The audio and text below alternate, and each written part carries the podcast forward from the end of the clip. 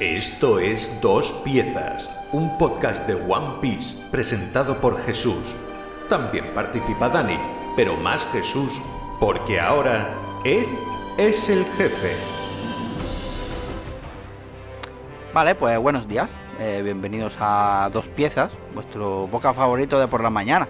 Eh, el, el- que te escuchas en el curro o de camino al curro, ¿no? Porque lo típico que tiene horario por la mañana. Quizá ahora estés en el metro, ¿no? O, o acabas de entrar. No, estás en el metro y acaba de entrar tu amor platónico. El, el amor platónico de transporte público. Que yo creo que todos hemos tenido alguno así, creo yo. Yo alguno he tenido. ¿Sabes?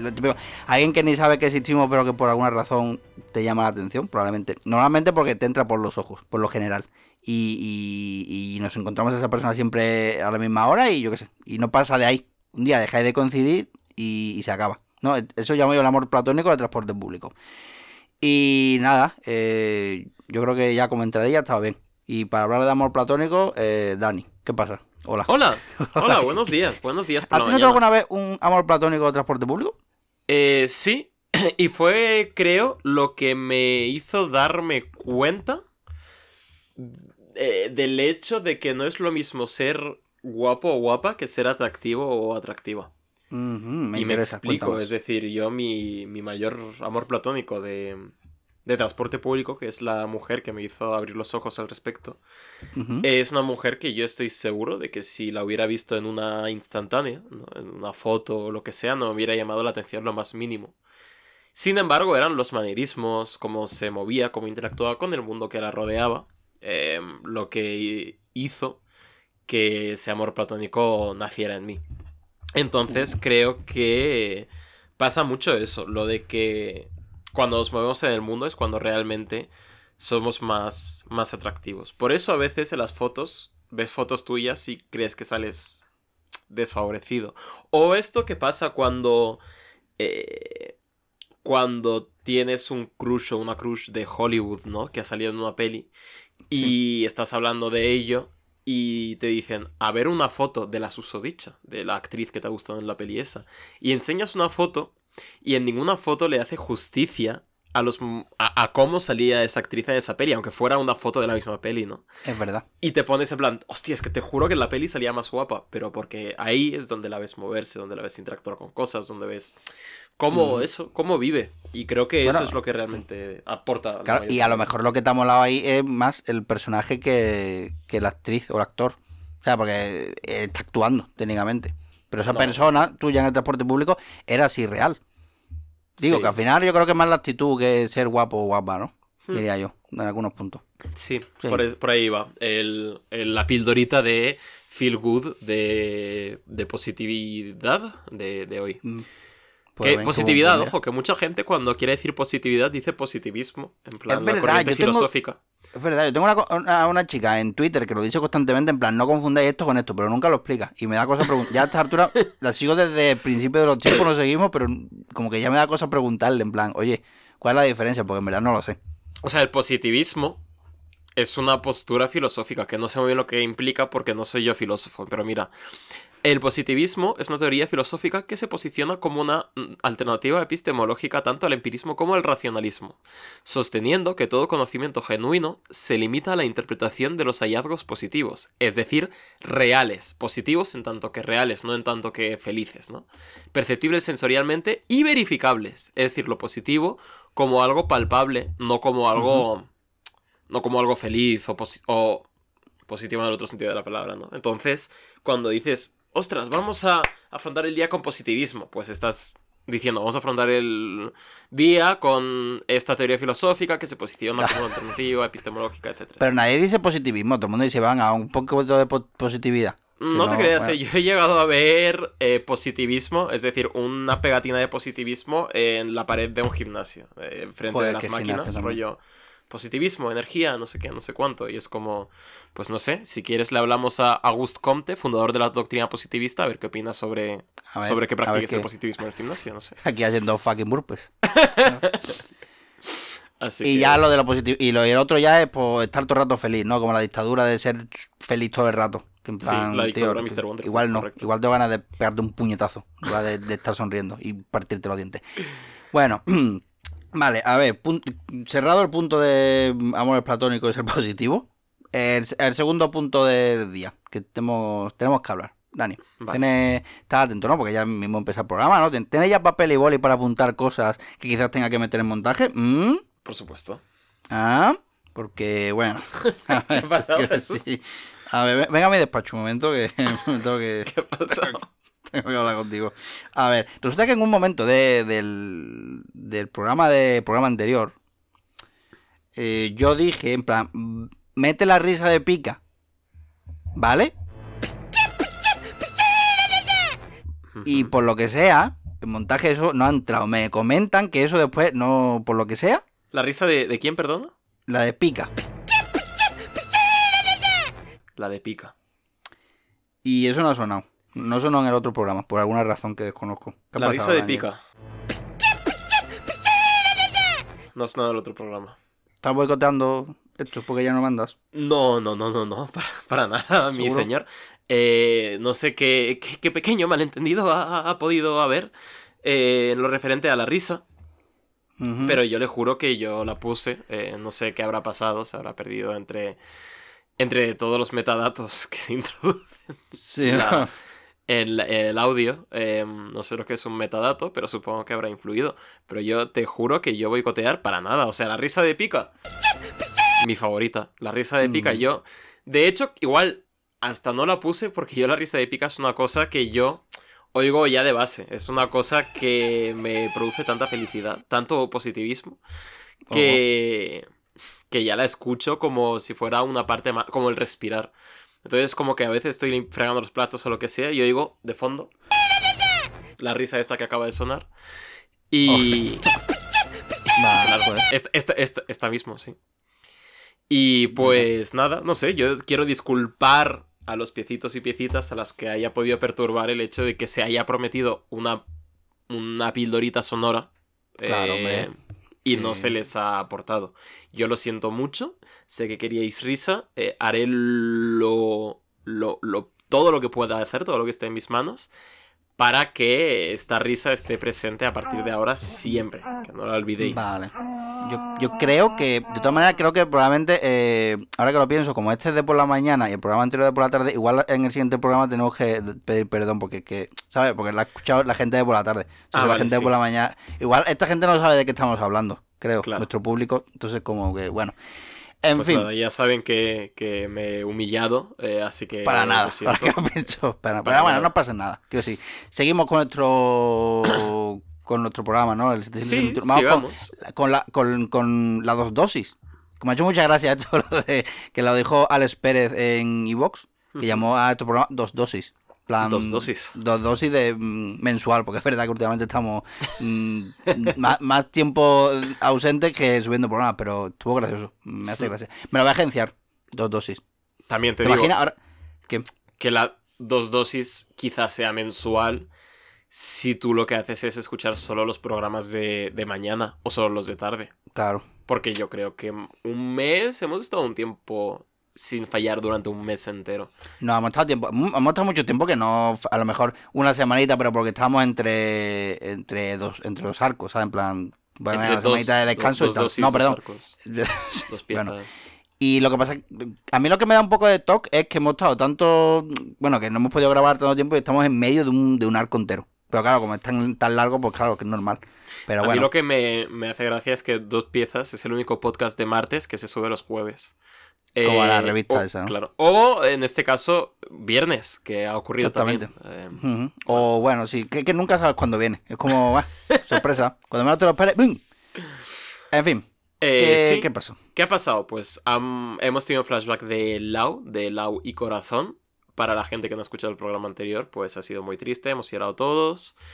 Y muchos nos hemos incluso preguntado si Lau sería un futuro miembro de la tripulación de los sombreros de paja. ¿eh?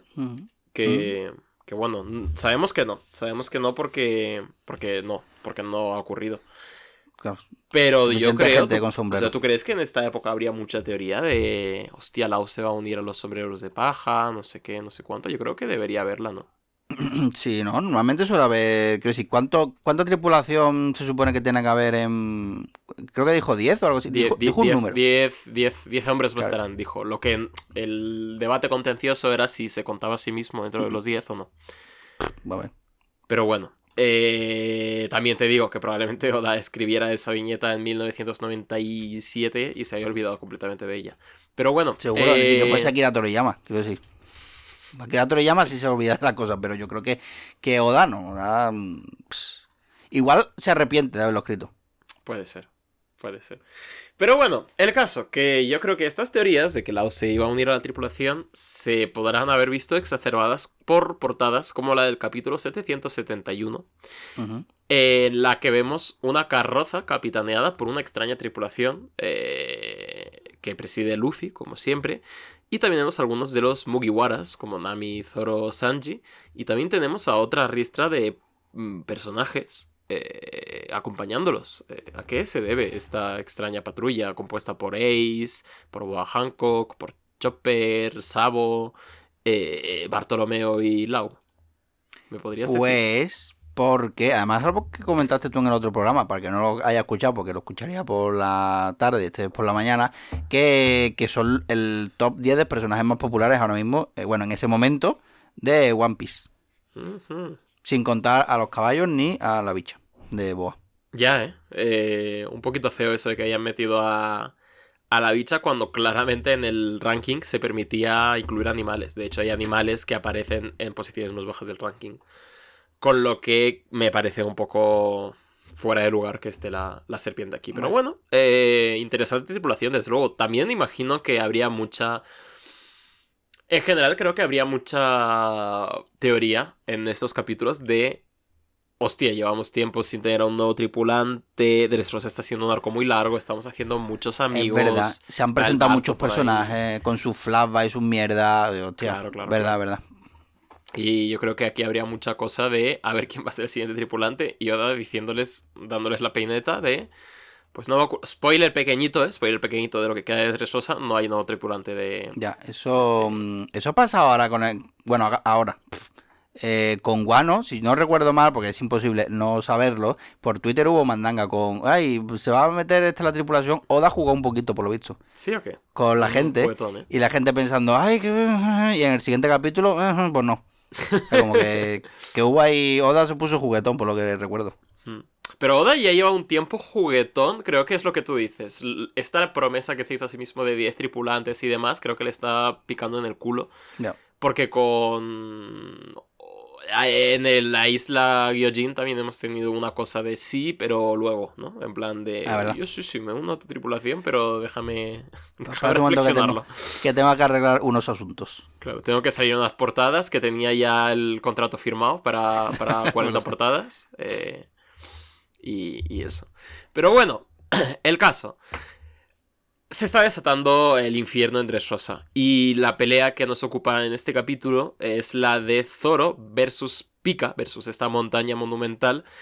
De Zoro haciendo un poco de slap chop durante ya muchos capítulos. Es una pelea un poco de besugos. Porque Zoro eh, está poniendo cara muy de intenso. Está como cortando muchas cosas. Pero la pelea no avanza, ¿no? Eh, porque es lo que decías, me, me mucho la alegoría que dijiste que era como matar a un titán, que había que matar a la persona que había dentro, y Zoro no lo está haciendo.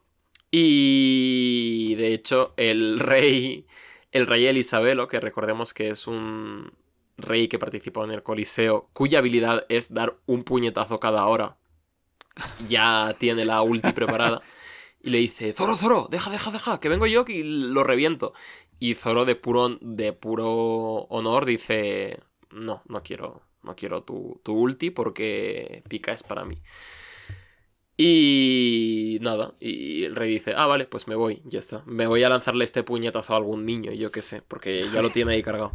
Un Y algo plebeyo. tiene que hacer con él. A un bebé. ¡Pum! Em, y vamos a otro combate que es el de Lao Ji, el viejo de la tripulación de Do Flamingo, contra la, los guerreros del país de Kano.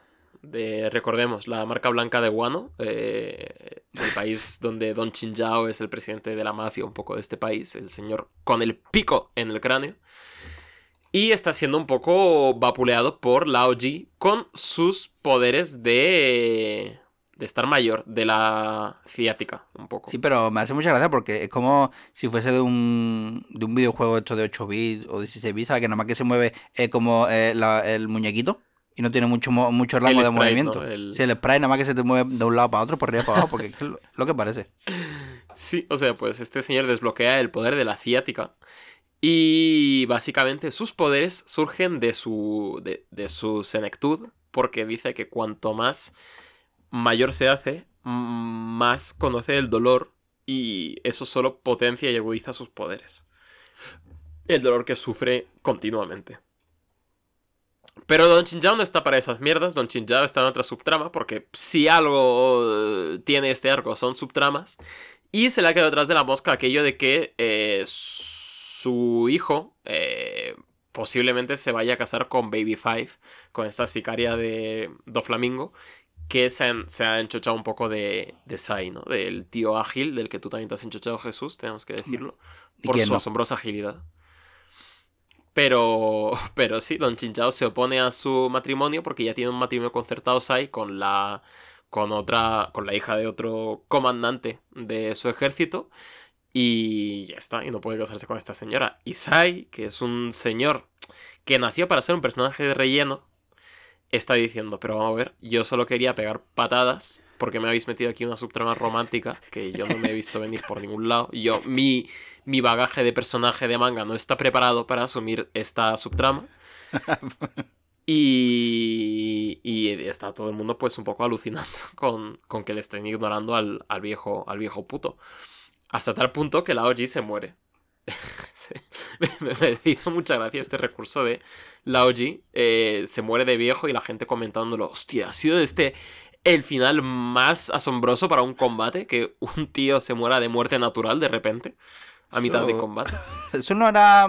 No era un. Eso no se puede hacer en un Metal Gear Solid en un juego de estos, Metal Gear, creo que era, que había un francotirador, que no me acuerdo porque nada más que jugaba al uno y al último que salió. Eh, pero entre medio hay, un, hay uno de ellos en la que hay un francotirador, es un señor mayor francotirador, que es un jefe final, y si tú esperas lo suficiente, se muere de viejo. ¿En serio? Sí, sí, entonces ya va, llega a un punto y dice, oye, no me dispara, y supongo que puedes llegar y darle con un palo y, está ya tieso. Hostia. Qué genios. Pues mm. eh, me parece un recurso que habría que haber usado más. Y Oda aquí, eh, yo creo que ha pecado de no haber. Eh, de no haberlo llevado a su. a sus últimas consecuencias. Porque al final Laoji vuelve a la vida. Eh, porque se lo pide BB5. Y nada, y de momento pues seguimos con la disputa conyugal que está teniendo el pobre Sai, que está Baby Five, pues como arreglándole así la ropa, está como diciéndole que, que guay, que se van a casar. Y la lechuguilla. ¿La qué? La lechuguilla. La, lechuguilla. lo del cuello se llama lechuguilla. Sí, si no recuerdo más se llama lechuguilla. Eh, me parecería precioso. Lechuguilla indumentaria, sí. Una lechuguilla es un cuello de gorguera, se llama así. Pues lleva lechuguilla, que no es lo más práctico para pelear, creo yo, pero bueno, supongo que un, un uniforme de, mm, de chacha tampoco lo es y, aquí estamos. Cada uno. A lo que, eh, hablando de uniformes de chacha, pues eh, Baby Five está un poco molesta porque Sain no, no le está aceptándola como su amada. Y Baby Five dice, hostia, ¿y esto por qué?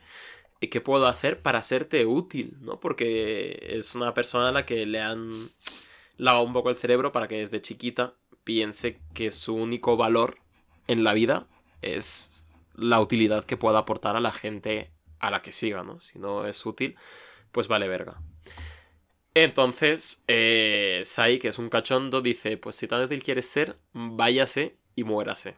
Eh, porque me vendría bien quitarme una masilla de encima para poder ayudar a Luffy, a Luffy Senpai. Y no va la tía y se pone un arma en la cabeza. Eh, viñeta bastante. Heavy. Bastante heavy para lo que es One Piece, el famoso manga infantil. Eh, la pava poniéndose un arma, bueno, su propia arma en la cabeza, porque recordemos que es una, sus poderes consisten en spawnear armas de su cuerpo, poniéndose un revólver en la cabeza y, sonriendo, diciendo, bueno, vale, me suicido, si eso es lo que, si eso es lo que hace falta para ser de ayuda, ¿no? Pues me muero. Pues me muero. Que lo que le hace feliz es ayudar a los demás. Y tenemos hasta un momento en el que Sai como que ya ve que va a hacerlo en serio y dice, pero vamos a ver, loca del coño, eh, relájate un poco, eh, voy a salvarte la vida. Y Don Chinjao, cabreadísimo, aquí está ignorando a todo el mundo la OG, aquí a la gente le está dando tiempo a tener flashbacks, porque no veas en este puto arco todo el mundo tiene su flashback, si no, no se quedan tranquilos. y Baby Five tiene un pequeño flashback de cuando su madre la abandonó, diciéndole que es inútil y no es necesaria, porque estaban pasando mucha hambre y pues no estaba aportando a la, a la familia, a la chiquilla.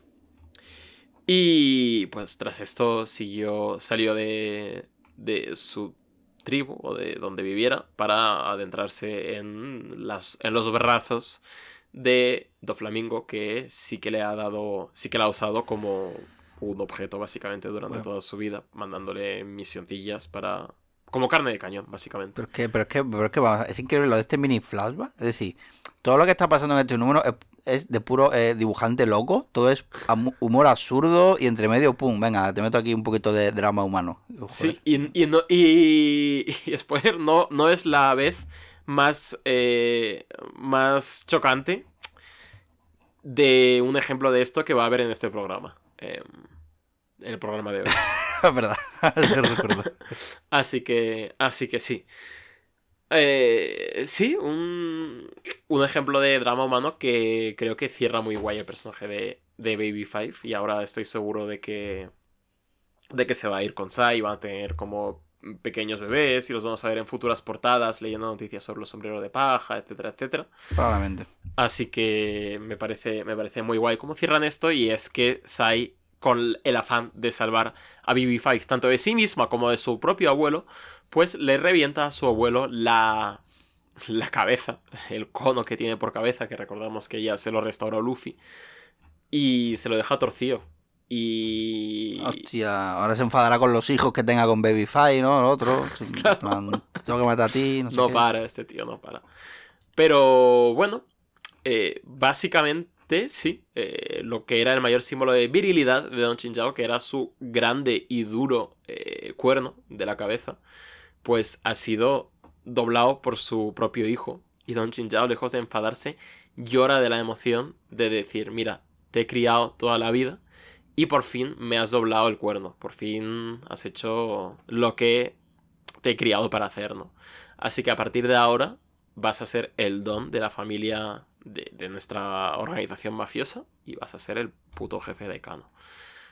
Y, ya está, y no te tienes que casar ni con tu esposa, mm, la esposa que del matrimonio concertado, puedes hacer lo que quieras, eres libre, te quiero, hijo mío. Pero aquí todo el mundo se ha olvidado de la OG, que entra como elefante en cacharrería con su super ataque de eh, seguro de vida express, que se pone todo bufado, eh, con músculos con músculos que coge prestados. O sea, como que tiene un entrenamiento especial que hace que su músculo joven y lozano eh, como que se quede dentro de su cuerpo hasta que lo necesite, ¿no? Entonces puede bufarse a voluntad y, quitarse la ciática y ponerse mamadísimo. Básicamente. Porque este capítulo está pasando mucho. O sea, me está costando mucho escribir este, este capítulo. Porque ¿qué, ¿qué, está ocurriendo? O sea, no sé. Hay como mucha cosa. Muy ridículo este combate, me parece muy guay. Em, pero sí, mm, básicamente, ¿quién puede derrotarme ahora? Dice la OG. Y encima osáis eh, aquí marearme a la Baby Five, que es una chiquilla muy útil, que nos está sirviendo de mucho en la familia, que te hace misiones, te, te yo qué sé, te quita el polvo de, la, de las estanterías, lo que haga te plancha, te plancha el periódico. Te plancha el periódico, y. Y se dice, ah, pues sí, eh, pues no me apetece, me caso con ella. Pum. Patadón en la cabeza, eh, Laoji derrotado. Y Sai se ha llevado el título de jefe de, de su país. Se ha llevado un, un matrimonio con una, con una mujer, bueno, una mujer bellísima por dentro y por fuera. Y se ha llevado el juego de mesa del programa también en este, en este capítulo. O sea, le ha salido redondo el arco eh, a este señor, la verdad. O sea, ve- venía con pocas expectativas. Venía como con un diseño de personaje al que no vencería más ir al mono. y ha resultado acabar siendo el gran ganador de Dressrosa. La verdad que, sí. Un aplauso y ya está. La verdad Un que aplauso. Puede, puede salir por aquí, acompaña a nuestra, nuestra zafata y venga. Y nos vamos ya al capítulo 772. Que, bueno, las portadas siguen contándonos la historia de Jinbe. Que se encuentra nada más y nada menos a Wadatsumi. Dani, ¿quién es Wadatsumi? Veréis, en el largo de la isla Gyojin había una criatura que era una especie de yokai gigante que vivía bajo el mar. Que es el ser más grande que hemos visto en One Piece hasta ahora, que es como un, un señor con barba. Mm, Bueno, el más, más grande es el nota este de, ¿no? El, el de Barba ¿Es más Negra. grande el de Barba Negra que Wadatsumi? Sí, ¿no? Que yo recuerde es, es creo que es lo más grande, lo más grande, que el, el- la criatura más grande, ¿no? Creo que Vale, sí, que es él. Bueno, ah, quitando, bueno, quitando gigantes, igual no estaba el, no, no, el no, quita- gigante es más grande que un gigante, creo yo. ¿Sí? Es que, o sea, yo creo que de criaturas vivas estaría entre el Oz Jr., el de, el de Thriller Bark, Wadatsumi y. y ¿Cómo se llamaba el señor de, de Barba Negra? San Juan A ver. Wolf. San Juan, estoy buscando aquí una lista, pero uf. no, Es- pero es que Estamos haciendo periodismo de investigación. haciendo periodismo de investigación, no, Eh, pues, sí, no, San pues, Juan Wolf es bastante más grande, tienes toda la razón. Porque eh, Wadatsumi mide 80 metros y San Juan Wolf puede llegar hasta 180. mm, mm. Y Oz Jr. eh, Ah, no, es, Oz Jr. es el de. Es el de Iskaya. Oz. eh, tamaño. Que era el zombie. 67 metros. Vale. O sea, el más grande es el, el más de- grande es San Juan Wolf, luego Wadatsumi y luego Oz. Ah, pues, mira, ea, pues ya Ya está, está, ya hemos aprendido una cosa más. aprendí más cosas. Pero bueno, eh, volvamos a Dressrosa y volvamos a un combate eh, dramáticamente cargadito. Un combate... eh, hostia, si Dressrosa fuera el diario de Patricia, esto sería el main event de, de la velada. Que es el combate de... Hostia, había main event en el diario de Patricio, no me acuerdo. No sé, supongo que habría historias más potentes que otras. O sea, siempre había Vale, una historia de, de un man que conocía a una señora por internet y es como nunca nos hemos visto, pero quiero decirle quién soy y declararme y no sé qué, que era como bueno. Claro, en y el luego ya el te contaban público. la, de, la de dos amigos que llevaban 30 años sin verse y querían reunirse y ese era como más... Había uno, había uno que me parece de, de- de cabrones que llevaron a la amiga, nada más que llaman la fea. ¿Cómo? Eso te, eso te lo sabes, ¿no? No lo sé. Había, había una en la que llevaron a la, a la amiga porque realmente creo que eh, si la finalidad era esa, llamarla fea. Pero como, era- eran dos, eran dos chavales. era- una, eran una choni y un, y un chaval así amanerado. Y tenían una amiga que le gustaba y se decía, es que mm, liga mucho, pero porque es muy facilona, no sé qué. Y Ajá. algo así que decía. Y entonces lleva la chavala, entra, los dos amigos están, entran también. Y dice, a ver, Ger, eh, tú eh, tienes que quererte un poco más porque eres un poquito fea o algo así, creo que, no sé, pero la chavala al final acaba llorando, como diciendo, pero ¿por qué Hostia. traes a tu amiga aquí para humillarla de esta manera? Digo, pero ¿qué, qué, qué, qué, qué, qué es esto? Y luego estaba, bueno, el médico de, de ¿pero usted quién es? ¿No? Como, ese sí que es jodido. Pero bueno, yo, pero a mí se me quedó marcado de la chavala, de qué necesidad de, de, de- de este drama. Se supone que es vuestra amiga, ¿por qué hace esto en televisión? Pero bueno, la gente, por un poquito de, mm, de casito, un poco de fama, hace cualquier cosa. Sí, dijeron los, los dos chavales que llevaban eh, cientos de horas hablando de One Piece en. Pero nosotros porque no lo pasamos bien, es verdad, ¿no? Yo qué sé, yo fama, yo creo que fama, famoso no nos vamos a hacer con esto, ganar dinero mucho menos, pero por lo menos el rato no lo llevamos. Sí, las risas es lo, es lo relevante de aquí, la verdad. Es verdad. Las risas, como la risa de Pika que vamos a escuchar ahora mismo. Guau. Dicho esto, Te, te lo estaba apuntando porque verás tú que al final. ¿verdad? que sí, que sí, hombre. Mira, otra vez, venga. Bueno, Ahí está. Buena risa, ¿eh? Buena risa. Eh, os ha faltado, ¿eh? Os ha faltado la risa esta. Sin esta risa nos quedabais tranquilos en el programa anterior, ¿eh? Ahí está. Ahí la tenéis. Venga. Eh, a ver quién ríe el último. Bueno, el caso, que nos vamos al campo de girasoles donde está sucediendo esta pelea tan dramática entre Kiros y Diamante, que recordemos que es el asesino de su esposa y, bueno, un poco el que ha sido el causante de todos sus problemas durante los últimos 10 mm, años, 11 años. Por lo menos. Lo menos, ¿eh?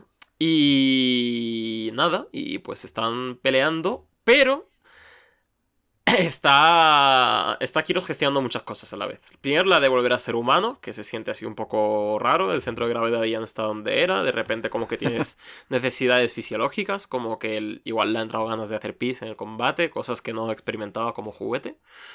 Segundo. de repente suda. De repente suda. y huele, en plan, hostia, me huele los sobacos, no, me acordaba de esto. Claro, claro, claro. Que como mucho de cuando era de madera podía oler a humedad un poquillo, ¿no? Pero, pero ya está. Mm.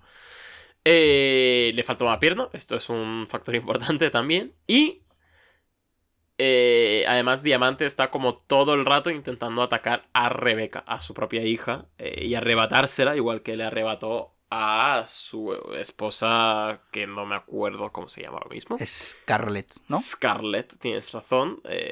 sí, sí, sí, tienes toda la razón. Está, Rebeca, Kiro y Scarlett. Y Scarlett, Scarlett, Scarlett, Scarlett, muy bien. Eh, estaba viendo a ver si hay un juego ahí de. de colores, porque al final la. La otra, otra se llama Violeta, se llamaba Violeta, la otra Escarlata, ¿no? Igual había ahí algo. Pero sí, realmente no color. amarillo o algo. Amarilla, esto Amarilla. roja. eh, y bueno, y Rebeca dice: Padre, déjeme luchar. Y Kiros le dice: no te voy a dejar luchar porque eh, eh, me estaría fallando a mí mismo. Te enseñé a luchar para que pudieras protegerte cuando nadie podía protegerte. Pero ahora que estoy yo, no quiero que te veas en la necesidad de tener que seguir luchando. Pues nunca más, ¿no? Eh, así que está el padre ahí un poco padreando, como dicen los jóvenes. Los chavales. Los chavales. Eh, Zoro está bastante impresionado por la derrota del Lao Ji. Y. y Baby Five ya está buscando. Buscándoles un. Está alquilando por TripAdvisor un, un. una sala para la boda. Y otra para el funeral de. del suegro. Con suerte en dos por uno, ¿eh? Claro. que bueno, que claramente el suegro no se ha muerto porque esto es One Piece, así que la gente no, no muere. Ah, y. Bueno, eso. Pues, además son páginas blancas, creo decir que Son páginas blancas, aquí, aquí, todo el mundo puede ir a, lo puto loco, que no va a pasar nada. claro, así, cuando, se, cuando seáis un personaje de One Piece, os aconsejo como asomaros un poco a la realidad, un poco más allá de la realidad, ver si en un campo, en el campo tridimensional, como vosotros, como criaturas bidimensionales, os asomáis un, un poco al campo tridimensional, si veis por ahí negro o gris, no os lo juguéis mucho. Si veis blanco, eh, vía libre. a lo loco. A lo loco. Así que bueno. A no ser que seáis eh, Ace, que le tocó mala suerte, ah, chico. En plan. A ver, no, es que tocar. no es infalible, pero por lo general. es como los. Es como los preservativos. Funciona el 98% de las, de las ocasiones. 98, ha, ha bajado. el 99, ¿no? No creo que siempre ha sido 98. Jura, la última vez. Pues ha bajado, ¿eh? De la última vez. no sé, serán, serán de peor calidad los plásticos, qué sé yo. Pero por la guerra, ¿no? Ha venido ahora. Claro. Sí, sí, sí. O por, por las medidas estas de. De rollo de ecologistas, claro. O sea, que ahora los harán biodegradables. Claro, exactamente, claro. Para que no se hagan las tortugas con ellos. En fin.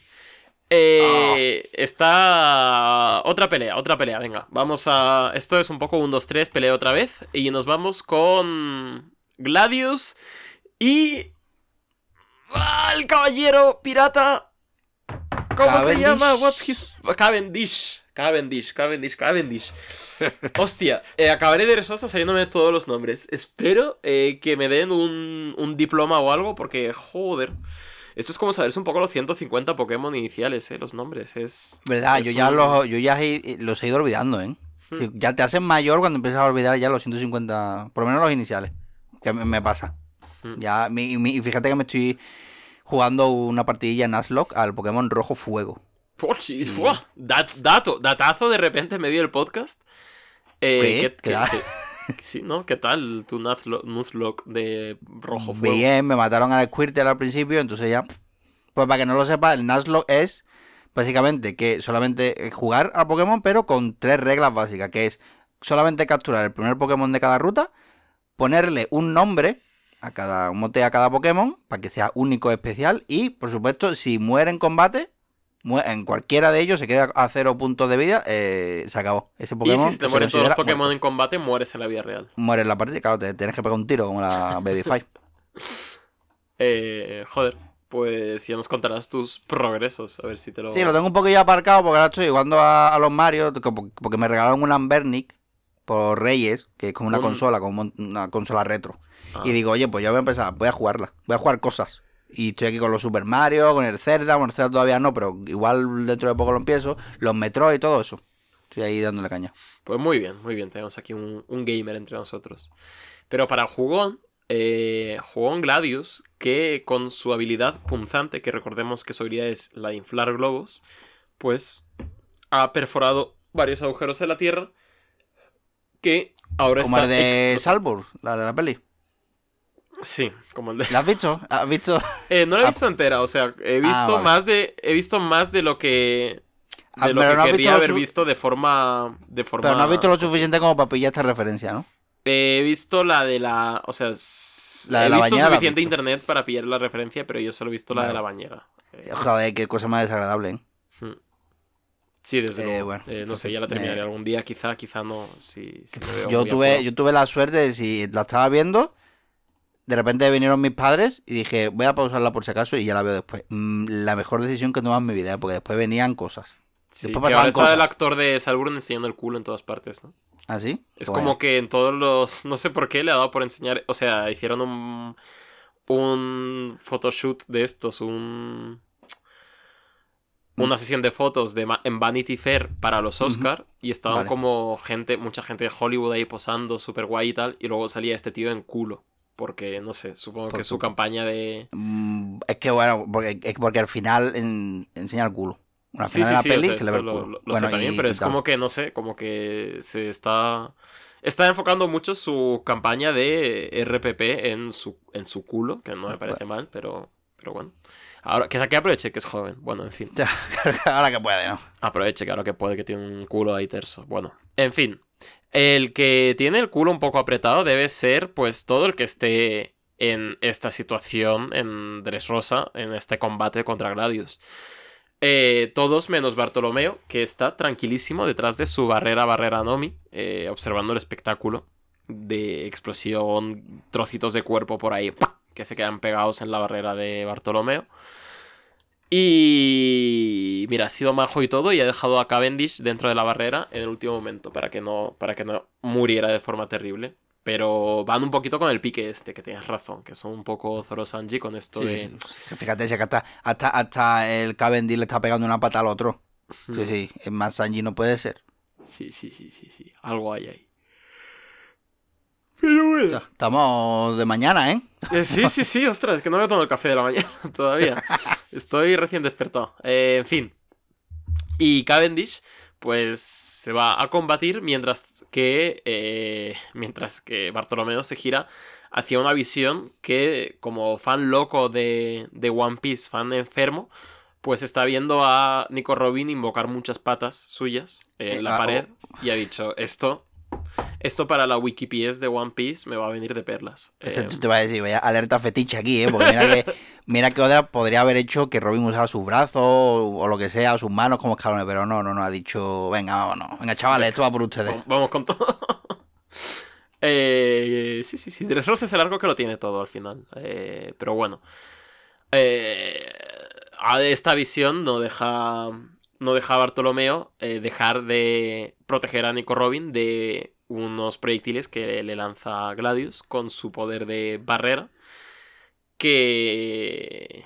Bueno, incluso Nico Robin le guiña un ojo y ya, vamos, se caga la patada abajo un poco Siéntate en mi cara, ¿no? Ya está en plan, por favor, eh, siéntate en mi cara ya. Sí, madre la llama eh, Bartolomeo. Eh, Jazz Queen, etcétera, etcétera. Y bueno, se calienta tanto que empieza a arremeter con la barrera como si fuera el personaje este de Overwatch.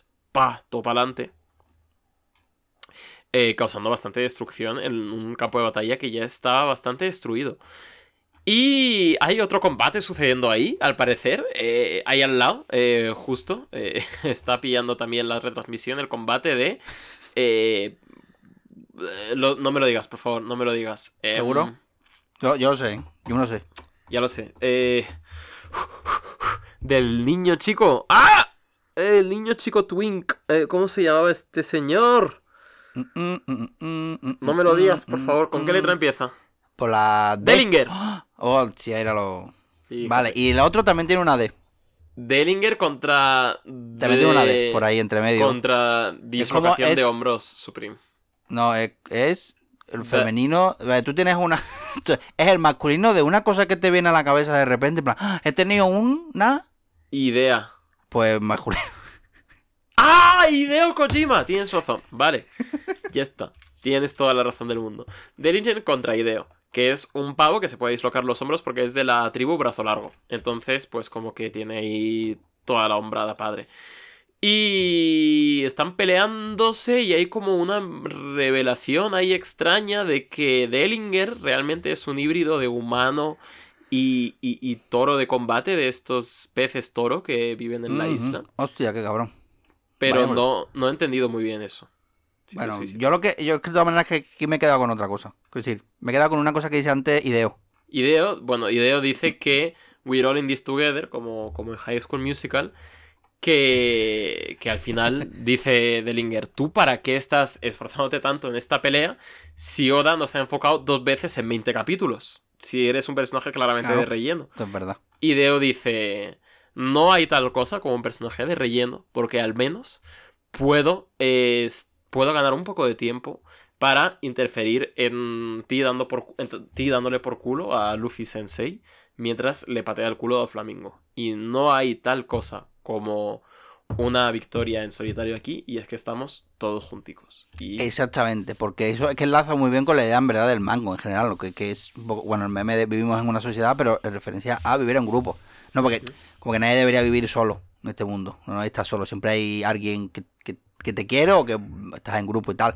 Lo- en verdad es lo contrario a lo que vende, bueno, ya, en verdad, lo contrario a lo que vende el neoliberalismo este de que cada uno que se apañe con lo suyo, ¿no? Que- y si no llega que se joda, que no hay ayuda, no hay nada, ¿no? Como te pisoteo. Y yo, y yo a lo más alto. Lo cual es todo lo contrario a la filosofía de este manga. Mm. Si no llegamos a ningún lado. O sea, creo, yo diría que Dellinger ha visto TikTok de estos que hacen pasar por podcast soltando tremendas fascistadas y le han comido el coco bien. Sí, Dellinger es un alt-right de manual. Pero, pero sí, está, está guay ese sentimiento. También creo que se vio mucho en, en Enies Lobby, ¿no? Eh, Claro. Cuando Mm. se juntaban las tres, un poco las tres bandas para unirse, para arremeter hacia adelante. Y aquí se está viendo también. eh, se está viendo de una forma incluso más presente, porque este arco ya directamente le quita el peso a los sombreros de paja.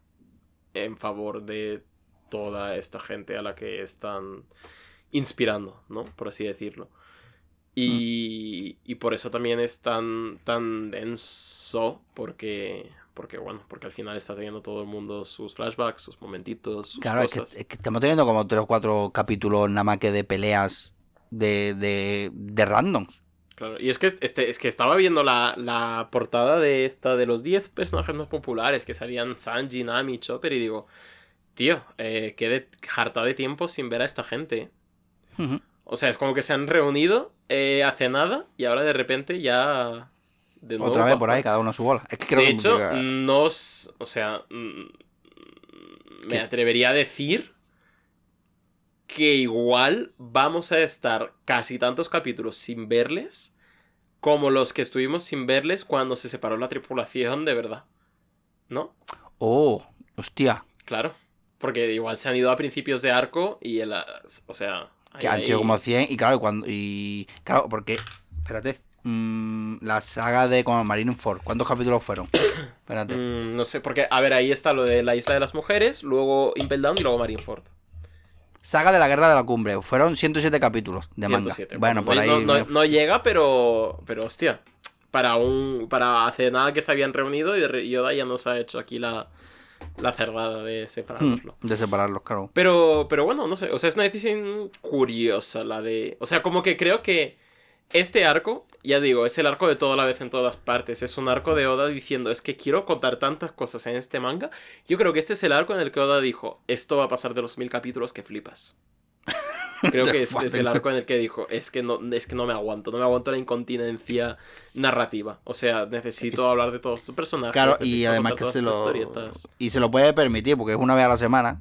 Y Hmm. bueno, o sea, mira, esta semana te toca mm, randoms peleando. La semana que viene ya hablamos de fonegrifos y pollas. Este, este nada más que este pibe aquí peleando. Eh, sí, y luego al final del capítulo, tras revelarnos que eh, Dellinger por algún motivo tiene sangre de toro, eh, tiene ahí taurina en el cuerpo, em, Demasiado Red pues, Ha habido demasiado Red Bull mientras veía foros extraños de internet.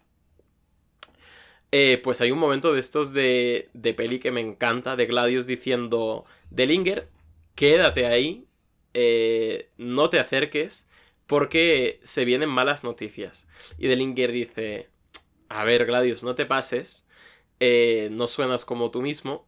Qui- qui- ¿Quién podría suponer malas noticias para, para ambos Oh, dos, no. para nosotros, eh, altos cargos de la tripulación de Flamingo? Y de repente, un corte, y aparece el samurái de la muerte, eh, el Cavendish malo.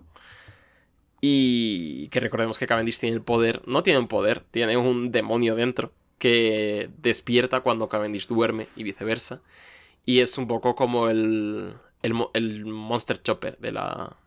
De, Sí. de- de- bueno, de- de esta situación, ¿no? Que, que no controla lo que hace o lo que deja de hacer. Y Papito acaba de, de despertar. Así que veremos qué, qué consecuencias tiene esto en el siguiente capítulo. Siguiente capítulo que es el 773 y además se llama Mitad y Mitad. Anda. Cuidado aquí, cuidado. Pero antes, mm, las alegres aventuras de Watsumi. En portada. Qué, qué bien que sean en una portada y no en cinco, eh. ¿Verdad? Muy Porque como conociendo a este, a este cabrón. eh, y bueno, por, lo que, por lo visto, eh, Watsumi quiso ayudar a un pueblito porque vio que había como ofrendas. ¿Se acuerdan? El portal ese de las ofrendas. Ujú, Y dijo, ah, qué bien, pues le voy a dar una casa del fondo marino. ujú. Y boom, y lo tiró ahí, tal cual al- a la isla y ya está. La casa que Dijo- se encontró, recordemos, Jimbe hace unos capítulos que no Ujú. sabían de dónde caía, etc. Exactamente. Y ya está. Y eso de momento, así está la cosa. En fin, eh, Bartolo. Sigamos. Que, que mientras ha ocurrido todo esto que ha contado Dani del capítulo anterior de la peleilla, eh, está como escondidillo tras su barrera. Mientras eso, te ve como Cavendish o, o eso, o más bien el otro. El otro que vive dentro de él estaba acabando con todo Dios. Incluso con el Gyojin. Ja. Eh, Bartolomeo recuerda que eso, que es lo mismo que ocurrió en el Coliseo, que no es la primera vez que lo vemos, que es, es Cavendish, pero con un cara de miedo y que se le enciende como una linterna justo debajo de su cara para que esas sombras se vean más tenebrosas. Y también se mueve muy rápido. Así que por eso aprovecha para ir a por Robin, que anda subiendo por ahí a su manera. Que menos mal que Robin tiene también manos en todos lados. Y, y le ha hecho ahí la, la clásica llavecita suya que hace, de tener ahí aprisionado a alguien. Que la usó con Spandan, si no recuerdo mal. Sí, pero aquí él está haciendo un poco la, la extra porque está haciendo la de tenerlo aprisionado, pero encima le pone una mano gigante para Claro. asegurar ya del todo. Por si acaso, que, que Por este si cabrón acaso, no en plan, están aquí, estás aquí, pero te pongo la mano de dos metros por si... Y bueno, me parece de nuevo Cavendish, el bueno. Eh, para pedir perdón a Robin porque casi la mata. Ya, ya te gustaría, ¿no? En plan, porque esta en verdad está que no para la cabrona. Eh, a Cuba. A Cuba se llama la versión Gollum de Cavendish. La versión mala, porque tiene como un, un poco de eso, ¿no? En plan Gollum y Smigol, ahí hablando entre ellos. Que dice que si uno tiene que matar, el otro no le deja, no sé qué, no sé cuánto, en fin, eh, crisis, crisis interna que tiene. Que verdad está, bueno, me parece guapo, pero en verdad no. Que si la- lo de las personalidades múltiples. En la ficción está guay, en la vida real igual es un problema considerable. Claro, imagino. igual habría que tratárselo, pero Claro, sí, mola. Que incluso molaría que Cavendish de repente sacara una tercera personalidad que no, que no conocemos. Em, no, estaría guay, digo yo. plan, que, que no te lo. Porque esto siempre es un girito. Que, Sí, mm, sí, sí. Y que la, pero la tercera personalidad, que si uno es bueno y el otro es malo, la tercera que sería. normal, ¿no? Plan, Normal. bueno, Sería un- tampoco un te, pibe. No te, quiere, no te quiere hacer el mal, pero tampoco te va a ayudar. Va en neutro. Claro. En plan, bueno, pff, pues no sé, te caes, no te, no, se va a, no te va a ayudar a levantarte, pero tampoco se va a reír de ti. Neutral Como, bueno, puro. O sea. Claro. Em, equidistante, diríamos, de claro. centro, de centro comercial. Pues, em, eh, me gustaría recomendar una peli, pero no puedo porque sería spoiler. Porque referente a esto, que yo creo que tú lo has visto, pero uf, no puedo. Uf, Una putada. vale. Que ojalá, ojalá te, te puedo recomendar tres. Puedo recomendar tres pelis y una de ellas Va a ser un spoiler de esto. puede ser un spoiler de esto. No puede o, o puede que no, vale. Vale, A vale. ver. Vale. Vale. Espérate, que voy a ¿Pero pensar lo vas a hacer en público o no? La, la- no, las digo aquí. Bueno, las digo aquí. Las digo rápido. Digo para todos estos. Claro, ve- mm, vale, los voy a pensar bien, no vaya, porque claro, si digo, si pienso una, después tal y tal, y digo, y digo la que es, la digo todo rápido, pues entonces se va a saber. A ver, Ya. voy a decir tres. Vale. Mm, una es dejar que los cadáveres se Esta es- se llama así, ¿verdad? Está bastante guapa. La otra es eh, Malignan. Vale. Y la otra es eh, Al interior. Inside. Es francesa. Es Vale. mm, Al interior o algo así será. Esas, esas tres películas. Tan guay las tres, se pueden ver, pero una. Un poco turbias las tres, ¿no? Por lo que tengo Si entendido. tú la- has visto alguna de ellas, No he visto ninguna de ellas. pues mírate las tres, tan chulas. Vale, me miro las tres y, y me llevo el spoiler, claro. O sea, Ah, estaré claro. todo el rato pensando, hostia, ¿dónde sale la tercera personalidad Será, de...? será esta, será esta, ¿no? Claro. Bueno, en fin. Vale, bueno, seguimos con esto, que están de cháchara Robin y los otros dos. Eh, bueno, los otros dos, bueno, los otros tres, bueno, un montón. Eh, bueno, eso, que Gladius ha decidido que es el mejor momento para una explosión tochísima justo donde está Robin. Para que, que, que no se puede mover ahí. Porque ella tiene que seguir para arriba y para llegar donde está Rebeca y ningún flipado con estética de steampunk la va a detener. y menos cuando tiene a Bartolomeo, que es el fan número uno, para enfrentarlo. Pero, pero Gladius usa Punk Hire, que a ver, que sí, es disparar, dispara pelo y explota. Entiendo yo que, es, que de su cabeza, lo cual es jodido, porque al final vas a acabar con trasquilones, o sea, como que... y además tiene veneno, o sea, que es, yo sé, efecto gobina, o endurece, yo que sé, si no vaya mierda. Pero también tiene Gladius otro as bajo la manga, que literalmente el manga eh, Dragon Ball, porque esto eh, de hincharse muchísimo, ¿no? Estar a punto de Oh. estallar, como ya lo hizo Ok. Célula, o Cell, depende de, de la traducción. Mm. Em, que el otro día leí un, un tweet sobre, sobre esto, porque aquí Célula explota y después reaparece de nuevo. Y cuando reaparece, eh, se carga a Trunks. Vale. No sé si, recor- Sí, sí, sí, sí, sí. recordáis. Y, lo, y leí un tweet que dice, esto, es- puro hate. Quiero decir, te puedes cargar a Son Wanda que está eh, pa- partiéndote la cara, pero sin embargo te llevas a Trunks por delante en plan aleatorio, en plan este mismo. En plan, tío, llévate al otro, que es el que te está, que te está haciendo sombra. En fin. Eh, bueno, que ahora Bartolo tiene, tiene dilema. O si hace explotar a Gladius, sus pelos saldrán volando hacia arriba y llegará a Robin y al otro. Y si no lo detiene, pues hará explotar la pared y acabará con Robin. O sea, en verdad tampoco mucho dilema porque Claro, o igualmente sea, haga va, lo que va- haga, va a estar mal todo. está, está en jaque mate. O sea, lo cual, lo cual hace interesante la situación en realidad. Pero bueno, aunque Bartolomé lo crea, en realidad no está solo. ¿no? Como ya hablamos de eso antes, que primero va a crear una barrera de las suyas alrededor de Gladius, con él dentro, y va a empezar a cuchillar como un loco, dando pie a una viñeta bastante horrible. ¿verdad? De la explosión, con sangre y demás. Y no Sí. sirve de nada, porque donde, donde Bartolo pensaba que daba cuchillada a la tráquea, pues en realidad era su hombro. O sea, Claro, es que sí, una esfera ajá. al final, mucha anatomía Claro. tienes que saber y aún así. En- bueno, incluso aunque no fuese una... que sí, es normal, teniendo en cuenta la lo diferente que son todos los cuerpos aquí, sí que sí, al final te acabas, te acabas equivocando seguro. Ya, pero bueno, esto en teoría era un sacrificio que hacía Bartolomeo, pero como estamos en páginas blancas, recordemos Claro. que nada tiene consecuencias, así que Ha dicho para adentro. Para adentro. Y bueno, como dije, no, Bartolo no está solo. O sea, se va. mm, efectivamente se va a machacar como se machaca cualquier personaje de manga cuando fracasa, ¿no? Que si que hace promesa de no volver a fracasar, etcétera, etcétera. Pero. Eso porque cree que Robin. Como otro, va- otro personaje con pelo verde que hizo promesa de no volver a fracasar. Exactamente. Eh, pero no sabemos qué, porque exactamente además hizo cosas, casi se sacrifica, pero no sabemos, ¿no? Como que no, no ocurrió nada, o cosas así. Mm. Bueno, en fin. Ajá. Ya Em, veo por dónde vas. Qué tío. Pero está Cavendish y su gemelo malvado, que es muy rápido. Así que el propio Cavendish va a usar esa velocidad para sacar a Robin de ahí y mientras Bartol aprovecha para pegarle un puñetazo en la nuca a Gladius, que probablemente lo deje en silla de ruedas porque los golpes ahí son malísimos. Si tener cuidado, tener cuidado con los golpes en la nuca que, que no, no, ¿eh? Nunca, nunca jamás. Nunca, Eh, nunca hecho, jamás, ¿eh?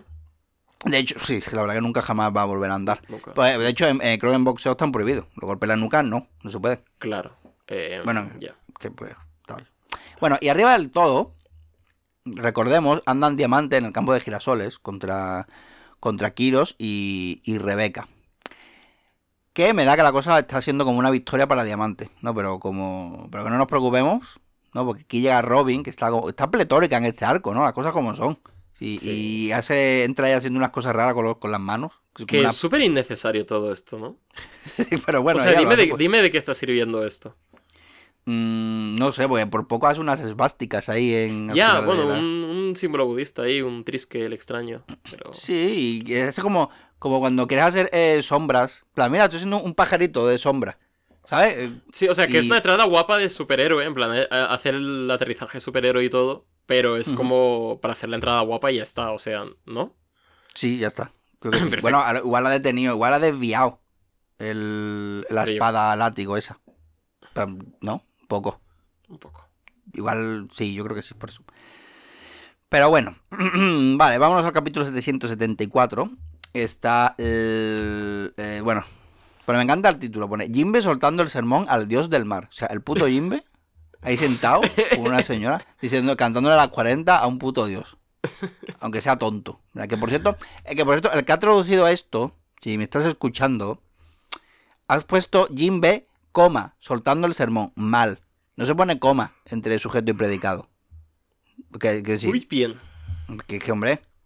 Que yo agradezco que. que, que A no ser que sea una frase em, coordinada de estas de Jimbe, soltando el discurso al rey del mar, consiguió que eh, aprendiera una lección.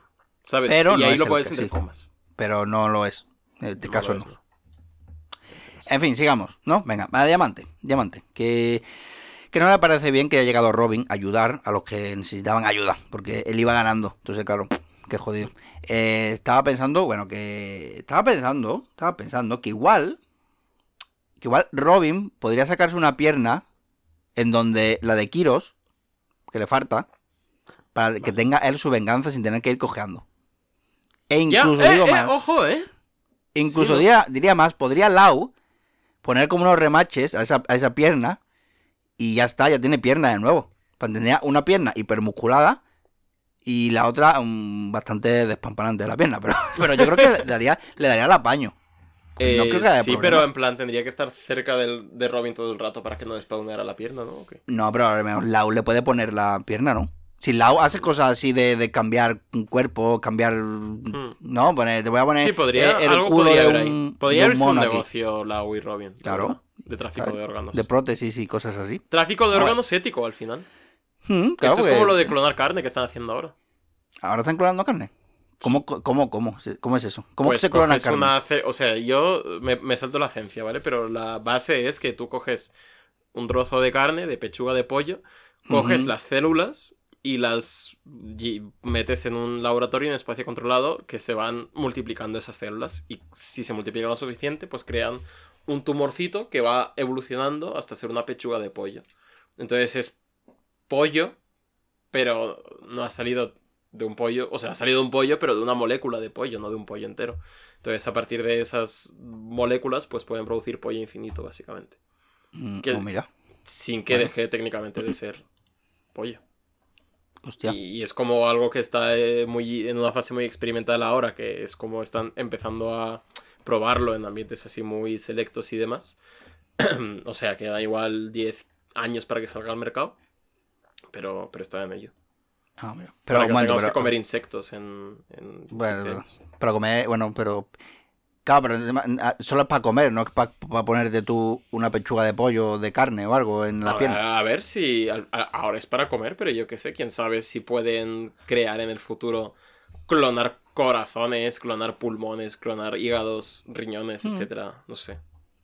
Bueno, está. El el- el- el límite es el cielo. Además, como yo no sé nada de ciencia, para mí es ciencia ficción todo esto, entonces es magia, entonces pueden hacer lo que quieran. Sí, te lo pueden contar, ¿no? Incluso, en plan, como, bueno, bueno, pero está guay. Yo sé. Cosas que pasan. Vale. Por otro lado, Bartolomeo, ¿no? Eh, que a diferencia de otro personaje con el pelo verde, eh, no va a violar la Convención de Ginebra porque no va a atacar a los médicos que se están llevando a Gladius al hospital, porque eso es un crimen de guerra feísimo. Sí, sí, sí. Ahora, nos vamos a la fábrica de, de Smile, por dentro. Recordemos que andaban ahí los tontatas, ¿no? o algunos. En realidad no me acuerdo cuántos, pero son, son los que hay. Pero por lo que veo, eso, están comunicándose con Viola. Mientras, por detrás, fí- fíjate qué viñeta, están Mr. Pink y, y Frankie andando, pero- bueno, luciendo piernas. En plan, vaya viñeta, tío, es que me, me vuelve loco. Están ahí, Mm, ¿lo ves? Sí, Es que, es que como no te fíes, te lo pierdes, ¿eh? ahí es que es un detalle. Fíjate, qué, qué masculinos hay. Y vale, están en el chat grupal este del Discord, que tienen Tontata, Viola, también está Leo corriendo hacia la capilla de Palacio, porque por ahí anda Mancheri, la princesa Tontata, que ha sido capturada por Giola. Giola, no sé cómo la llaman, Giola. Creo que mm, Giola, decidimos, no sé. decidimos llamarla de una manera, pero bueno, la señora que convierte cosas en arte. yo qué sé. Y bueno, que, que- que está forzando a, a Mancherí a usar su poder. Pues mm, vamos a ver que, quién es la princesa Mancherí, que es eh, la, la princesa que es todo lo cute que puede ser un personaje de One Piece, ¿no? Que es chiquito, cabezón, ojo grande Hmm. y encima con mofletes rosados. Puede, vender, puede vender de peluches que flipas. Exactamente. Está, está llorando porque no puede más, no puede mm, usar más su poder. ¿Y qué poder tiene? Pues mira, te comento, cura a la gente. Donde, es precisamente donde están trayendo los médicos a los caídos de, de los malos. Que, que ahí están, que ni, ni, ni camillas ni nada, ¿eh? en plan, venga aquí, por aquí ordenaditos, pero sin camilla. Y la chiquita pues se niega, aunque llora igualmente. Total, porque son las lágrimas, son las que hacen que cure a la gente. Hostia. Son lágrimas milagrosas. O sea, es la segunda fruta que cura. Ya. O sea, que vemos aquí. ¿Cuál Aunque es no la primera? sabemos. La de Lau. Claro, esa cura también, ¿no? Eh, sí. Sí, sí, al final son cosas distintas porque esta cura heridas, Claro. no cura enfermedades. Claro, exactamente. Esto cura. Este es más como la, la, la bichuela esta de Goku. plan, Sí, Te pone sí. ahí. Da un chute de energía. O sea, está Chopper mirando al lado y Mancherí como quien ve peligrar su trabajo por culpa de la inteligencia artificial, ¿eh? Está Sí, plan, eh, eh, un "Ujú, poquillo, en plan, todo". Chopper, con- Chopper con la fruta de humano y es como, joder, tío. Me Toca la todo mi esto en la fruta de humano. Y ahora esta peña tiene habilidades de verdad, yo solo soy una persona. En plan, yo solo he ganado la habilidad de pagar impuestos y de tener... la habilidad de, de tener, de tener ansiedad y depresión. Pero bueno, que bueno, que son, las son las lágrimas las que curan, así que eh, hay que hacer llorar a Manchería a base de collejas. Cosa que a León no le gusta, no va a consentir, porque eh, porque entre los que se encuentran hechos mierda está Suga. Está Sugar. Y, y Usopp ya ha tenido su momento y no lo va a repetir, no puede ser, ya no. Sería Ya lo repitió, me lo, me lo, me lo medio repitió una vez con el, con el francotirador momento. Claro, lo hizo guapo con el francotirador. Hubo una manera en la que parecía, bueno, nos hizo todo risa, luego hubo sorpresita con el francotirador, una tercera vez ya no. Claro. Leo ha dicho no, se acabó. Así que, justo en el Se momento. acabó de tanto protagonismo Usopp. Coño, no vaya a ser que le vaya a gustar demasiado al fandom de One Piece. Exactamente. Así que justo en el momento en el que yo la va a chorrear las lágrimas de los malos malísimos, ahí. El, el tontata este que es como un escarabajo pelotero, eh, que no me acuerdo el nombre, sí que no me acuerdo, no, no, no me va a llegar. eh, se pega eh, se pega como el golpe padre para quitar de en medio a todos los malos. Al mismo tiempo que Leo hace su cosa de los hilos. Y yo que sé, no sé cómo lo hace, pero al final acaban todos chocando contra la guiola. Y encima Leo tiene como su momentito de héroe de acción. Como para la frasecita de, de tú y tus amigos necesitáis pasar un tiempo juntos. ¡Pum! Tan joder, muchacho. Macho macho de repente. Sí, Normal sí. que Mancheri también esté un poco enchochado con él. Aunque él tiene poco tacto porque lo primero que comenta es que ha ganado peso. Digo, joder, chacho, tú también. Ya, eh, Leo un poquito... Un poquito... Leo no. en, en el mundo tontata es, es, son duras las, las expectativas sociales para las mujeres tontata. Sí, tam- y Leo, bueno. Leo, ah, vamos a ver cómo es Leo con, con, con Mancheri. Veremos, veremos. Pero bueno, aquí tenemos un repaso rápido a todos los malos a los que hemos vencido ya, que es como... Está siendo como muy dispersa la, la, el- el- las peleas contra los masillas malos en este arco, porque es como estos y están Done y reventados y ya no suponen ninguna amenaza, pero luego hay un par de personas mamando por ahí, ¿no? Hay Y que esto- que y es- rematarlos. y esto es lo que vamos a ver en el capítulo 775. eh, que se llama A Russian con amor, ¿no? Que es como un jueguito ahí, ¿no? Desde Rusia con amor, ¿no? Un poco, un poco el rollito James Bond, macho más macho, etcétera, etcétera. Sí, sí. Ahí, un, poco, ahí. un poco título de, de dos piezas, ¿eh? Sí, la De es coger que el nombre ¿eh? de un Ahí personaje y hacer aquí Ahí como- Y ahí no quedaba tanto para que empezase dos piezas, ¿eh? Les faltaban igual 6, 7 Ah. añitos para que empezase. Eso te iba a decir. o sea, Hostia, luego- tenemos que buscar cuál es el, el que salió. Probablemente Guano, porque siempre tengo, Sí, yo tengo Guano ahí como, eh, pum, como el arco donde, claro, fueron, creo que fueron tres años de arco por lo menos. Y creo que hay que buscar cuál es el capítulo. de que salió de en 2021.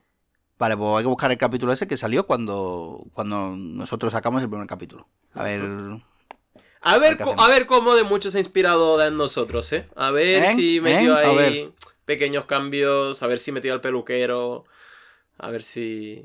A ver si... y poco más, ¿no? poco más, con peluquero y ya está. Pero bueno, eh, otra cosa eh, que le hemos dicho mucho a Oda es que explote su capacidad de diseñar vehículos, ¿no? Y aquí en el- la portada del Color Spread lo hace con creces, eh, poniendo a los sombreros de paja como si fueran una banda de motociclistas. Bueno, Los ciclistas. Ciclistas sin moto, en verdad. Sí, me hace gracia el Chopper, porque el Chopper parece Chopper Shiny. Como, o Chopper cuando te. de un juego de peleas, que te coges a Chopper y te tienen que enfrentar al Chopper y le cambian de color. Que me parece eso, exactamente. Es lo mismo. Sí, está, está, no sé, me mola mucho la portada y por supuesto eh, Brooke lleva una bicicleta de estas ridículas que la, la rueda de delante es gigantesca y luego la, la de detrás súper chiquita, que es un vehículo que yo no sé por qué se inventó. O sea, qué clase de demente estaba inventando vehículos en esa Es época. verdad, ¿y cómo te subes tú a una de esas? Es que a mí- yo siempre he pensado, ¿cómo? ¿Y cómo bajas? Ya, sí, eh. porque, claro, porque tú frenas, imagino que se cae para un lado, pero tienes que saber, ay, ¿para dónde caigo yo ahora? Como, Claro. eh, Donde, sí, sí. Bueno, no sé. En fin. Eh, vayamos al capítulo en sí, que tiene mucha mandanga, ¿no? Eh, para empezar, la princesa Mancheri, pues, tiene el capricho de que la lleve Leo a espaldas. Y Leo que no quiere, le dice, mira qué patas tienes tú tan, tan bonitas, encima te vendría bien adelgazar, y es como, Leo, macho. Ya estamos Leo- aquí con... Le- Leo no ve las señales ni aunque se las señalen con luces, creo, ¿eh? No, no, no, no, no. Leo, bueno, yo qué sé. Eh, va a su rollo. Pero en fin. Eh, en fin, en fin, en fin. Que luego Giola tiene como un pequeño plan para para volver a restaurar a todo el mundo, pero que no lo he entendido muy bien si te soy sincero. Eh, que es que dice la situación es dura, tengo que avisar al maestro, eh, pero la habilidad, la, la ulti de la fruta cura cura es, eh, o sea, es una, es una habilidad que sacrifica la vida de- del usuario, de Mancherí en este caso. Sí. Pero no he entendido muy bien. Un En poco de plan, como que si, si derrotan a Mancherí o si la matan, como que pueden curar a todo Dios. ¿o ¿Cómo va esto? No sé. Es como un poco de información para la Wikipedia de One Piece. Ah, vale, vale, vale. Creo, pues, un poco también de relleno, ¿no? Porque como puedes pasar ya directamente a la otra pelea. Porque ¿A esto, qué- esto, esto creo que ya, ya ¿no? Creo que, creo que Sí, estos ya no salen más. Como se acabó ya. Eh, ¿Y qué otra pelea es esta? Sino la de nuestros dos machos macmachos favoritos, que son Frankie y el Senor Pink. Senor, ¿eh? No señor, Senor. Eh, pero llamémosle señor, por favor. Señor Pink, eh, que están haciéndose suplex, están dándose ganchos. Todo ataques muy masculinos, ¿no? Que Frankie está, está aquí jugando un poco al club de la lucha. Mira qué machote soy, pero todos recordamos que si su, su movimiento de centauro, sus cositas, ¿eh? Que también, también tenía algún movimiento más, más bueno, más, más libre, Como- menos constreñido con estos estándares de masculinidad que se ha impuesto en este arco. Porque, Como sentimientos y tíos en calzoncillos. Yo diría que esta pelea es eso. sí, sentimiento sí. y calzoncillos. un poquito. Y Frankie además tiene. está. eh, pues llevando el, su strong style a, a sus últimas consecuencias, que es no esquivar ningún movimiento y aún así ganar. Un rollo llevárselas todas de pecho, ir full tanque y reventar igual, ¿no? Hmm, Sí, literalmente tanque, porque fíjate que se puede usar la, la- se puede poner la, la, la rueda de oruga de tanque. Sí, Para- y, de- y tiene ahora pein- peinado de tanque también. O sea, fíjate. Es que Oda Porque conoce Oda- a escritores que usan el subtexto. Etcétera, etcétera. el chistecito de siempre. La risa épica también. Que pase la risa épica. Venga, vámonos. Maravilloso como siempre, la risa de pica. Y el último... El ul- te Estás jugando con fuego, ¿eh? ¿Verdad tú cómo se te olvida alguna? Si se me olvida alguna, no pasa nada. El siguiente programa, 15 más. Yo no tengo... O sea, puedo estar así todo el día.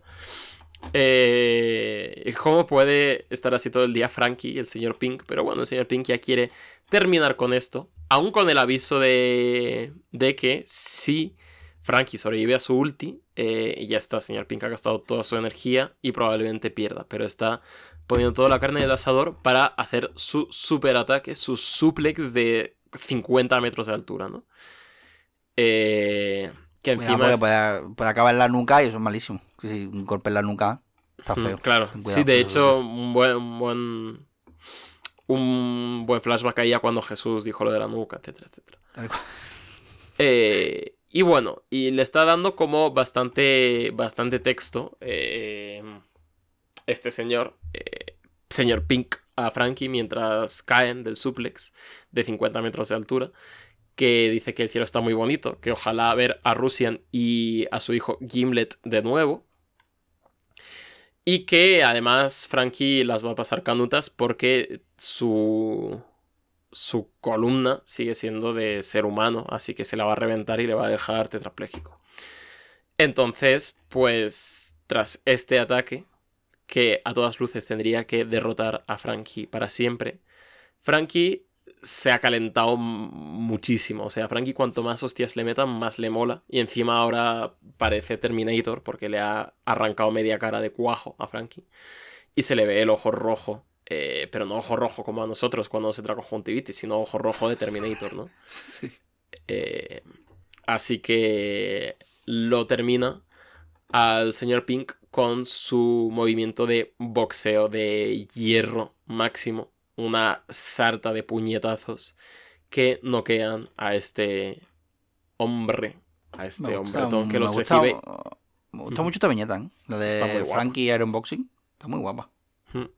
Está muy, muy guay. Eh, muy guay, Frankie, en este arco en general. Ha sido muy chiste de un. De una nota, ¿no? En plan de jajaja, se hace suplex, jaja, es una máquina de guerra. em, pero. Lleva- es que, ¿verdad? Lleva literalmente todo el arco con lo mismo, ¿eh? La Sí, fábrica, sí. O sea, es una eso- buena broma, pero lleva todo el arco con la todo el misma- arco. En plan, hay que ir a por la puta fábrica. Se convirtió en, en una bomber y ya está. Y, y- y- y lo que único que detiene, que lo único que separa a la, a la fábrica de él es Mr. Pink. Ya está. Está con eso. Todo, todo el arco. Y lo único que separa al señor Pink de su derrota es, por supuestísimo, unas páginas negras. Bien, recuento de páginas negras del arco. Creo que de hecho hice la. hice como una movida de. O sea, como que siempre, me- siempre como que me he reído de las muchas páginas negras que tiene este arco. Y, Pero al final va a tener como, va a tener página negra hasta señor Pink, venga. Y Oda me ha dicho, sí. Sí, te- va. que te es que no, es que Oda no, no, no te va a dejar que te rías de ningún personaje porque siempre te va a decir, ah, si te has reído. Ujú, ¿Te has reído de sus pintas o lo que sea? No, pues toma, mira. Este, mira. eh, este personaje se llama Mierdon. eh, tiene una trágica historia que le abandonaron de pequeño. Pero bueno. Eh, en fin. Eh, ¿Cuál es la historia trágica del señor Pink? Pues que de- se enamoró de una, de una muchachita. eh, pero bueno, eh, una muchachita llamada Rusian. Que odia a los piratas. Pero bueno, le encantan los banqueros. Así que el señor Pink le dijo: Hostia, no te lo vas a creer, que soy banquero.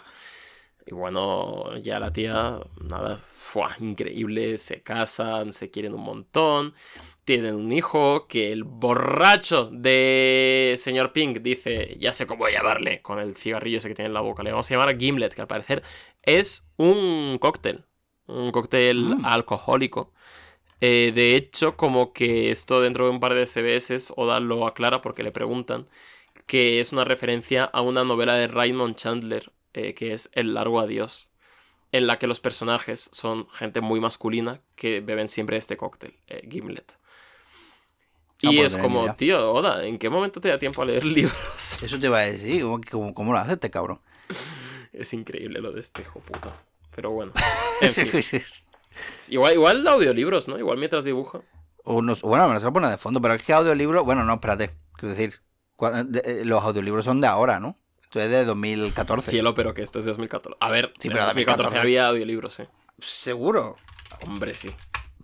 A ver, estuvo, bueno, no sé dónde buscar esto, pero que, yo que sé, a 2014 no hay, no sé yo, ¿eh? Chicos, 2000 chicos, se había inventado el audio, se habían inventado los libros. Yo creo que... Pues- que- Era sumar dos más dos. Vale, vale, bueno. O yo bueno, podía haber, habría, o mismo había peli. Ahora me hago un ratito si se ve peli, ¿no? Fin de semana, lo que sea. No, mm, descansa los fines de semana, entiendo, ¿no? Hombre, yo creo que entre lo que entrega lo que es el... El de esto finalizado y lo publican, igual se da ahí una tarde, ¿no? Hombre, un ratito, o lo que sea. O Mm. que lo ve, lo con, la, con, la, con la familia. Digo yo que ver a su mujer, a sus hijos. No tiene hijos, creo. O sea, su ratillo, algún ratillo tendrá libre. Pero sí, es verdad. que ¿En qué momento, en qué momento, en qué momento tiene este hombre libre para leerse libros y ver cosas? Hmm. Eh, fíjate Hmm. que sí, ¿Qué? que estoy leyendo los- la historia de los audiolibros y 1971, si es que ¿Cómo cojo? 1970. Ah, bueno, pues un vale. casete. Eso te va a decir un cassette. Sí, es verdad. Si yo tenía. Yo tenía un audiolibro que era de. Bueno, audiolibro, en verdad. Se puede considerar audiolibro, pero en verdad era de, de Mulan, de la película de Disney. No era el libro, en verdad. Como que te contaba la misma película. Le ponían ahí un poquito más de, tea- de- de- de teatrillo. Mm, Pero. pff, ¿eso, eso- cuenta como audiolibro? yo creo que es puede ser que sí, Bueno, ¿no? No sé, o ser. sea, claro que las formas avanzan y todo, Claro, pero claro. Bueno, vale, lo no com- sé, vale, no, te no lo he leído compro. nada de este tal Raymond Chandler, pero tengo entendido que es escritor de bestsellers al final. Supongo Mm. que alguno alguno habría. Vale, te lo compro. Pero en fin. Eh, eso, y tiene un hijo llamado Gimlet, eh, que tras dos viñetas eh, llega, llega las, el peor enemigo de los niños, las escaleras, y le, y le matan.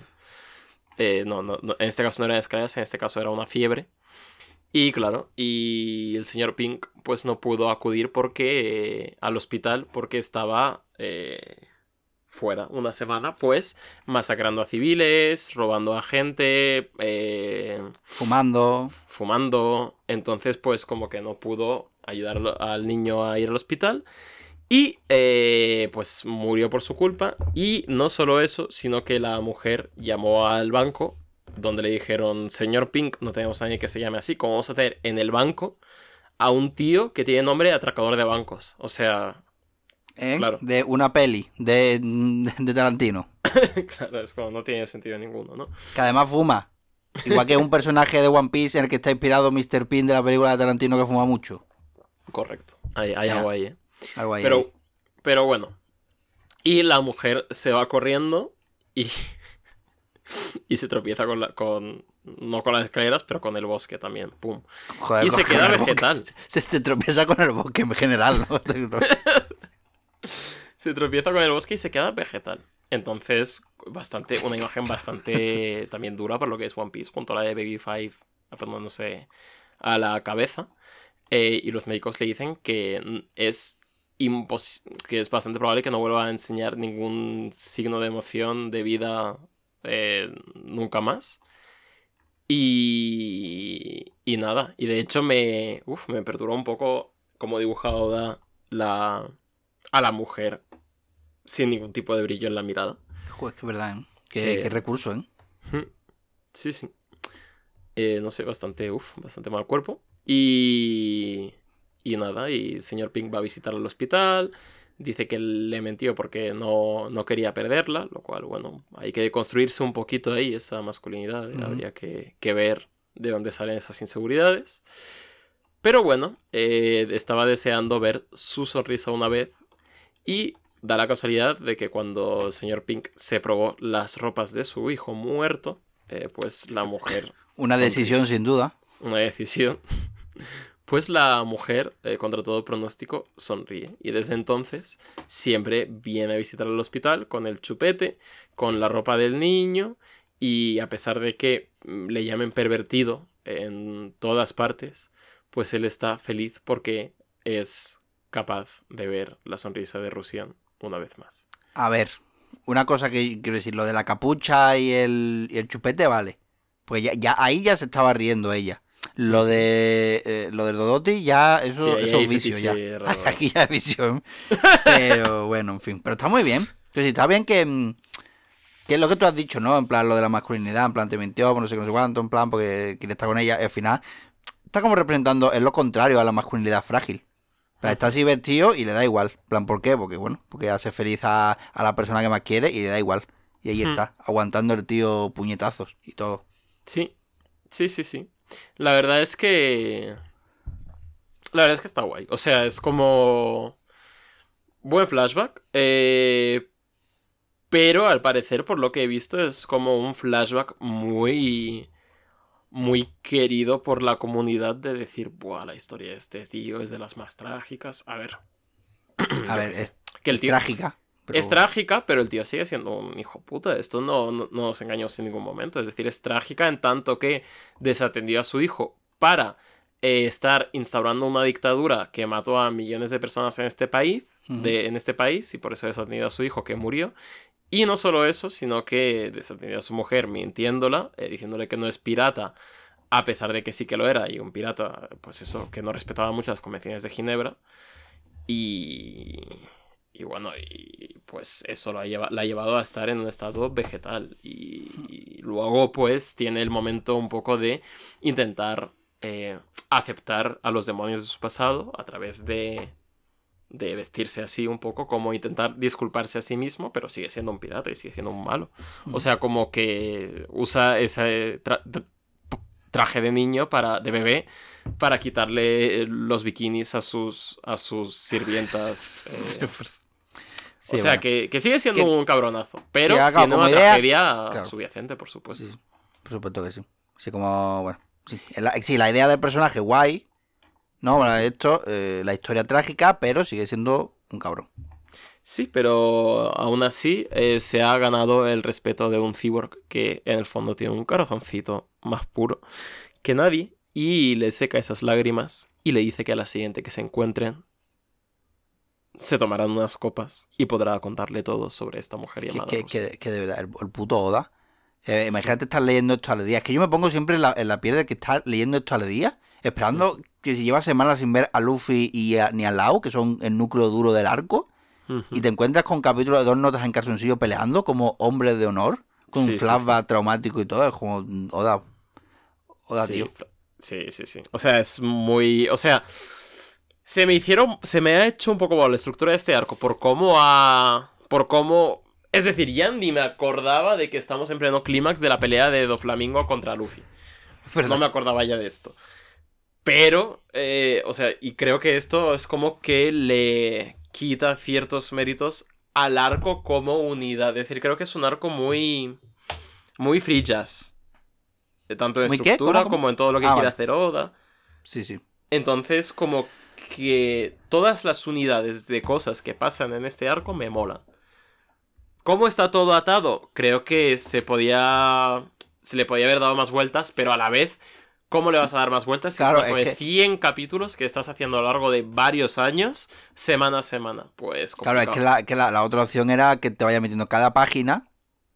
Cada página un, una pelea. Como, ¿sabes? En plan, montaje, montaje paralelo, que eso en verdad habría sido mm, una cosa a mí. No, para sido contarlo, habría sido para pegarme un tiro en Sí, lo- sí, sí. los cojones. Pero así, vale, está bien. Creo que dentro de todo lo mal que puede llegar a ser eh, tantos personajes y tratarlos y tal, creo que más o menos mm, se ha hecho bola así, pero bueno. O sea, es. Peor es un sido. arco que de mucha cosa de... Necesitaba yo... Creo, hace más potente la historia de este arco el conocer la historia del señor Pink. Para mí no. Para mí no, porque además no tiene relación con los temas fuertes del arco. Es como un, un afiche, una nota a pie de página que Oda ha querido meter y ha querido meterla. Igual era- el personaje era hasta una, una apuesta que hizo con un colega. En plan, de, Bueno, hay si tiene, ¿no? Un poco sí, ¿no? Como... ¿No, no te recuerda al, al tío este de la isla de Nami? El que se puso la cosa hasta en la cabeza porque le hacía risa. Sí, pero ta- y también en la isla Gyojin teníamos los príncipes que hablaban de formas tontas para que no llorara la Ah, verdad. princesa. O sea, es un recurso que al final nuevo no es en la obra de Oda. Por eso Bueno, como que tampoco me ha impactado tanto, pero me ha gustado, me ha, me ha molado la- el cierre que le ha dado este personaje y toda la historia de la masculinidad y tal. Que al final es un poco un comentario con brocha gorda, ¿no? Estos temas yo creo que Oda es un poco de a veces atina, a veces falla. Aquí ha estado gracioso, creo que ha estado guay, creo que lo ha resuelto bien. Podría haberme contado en otro arco que no sea el de Red Rosa, sino el de Wano o el de tal, y hubiera sido lo mismo. Yo creo que sí. Y quién sabe si no te la cuenta otra vez en guano. Porque son eh, es mucho más largo el arco ese. Ya, a, ver, eso- a ver qué nos encontramos allí. A ver qué nos encontramos. Pero bueno, por lo pronto ahora nos encontramos el tomo 78 ya. 78 ya, me cago en la leche, ¿eh? Joder, qué... uf, ujú. capítulo 61 de este, volumen 70. Joder, es que... uf.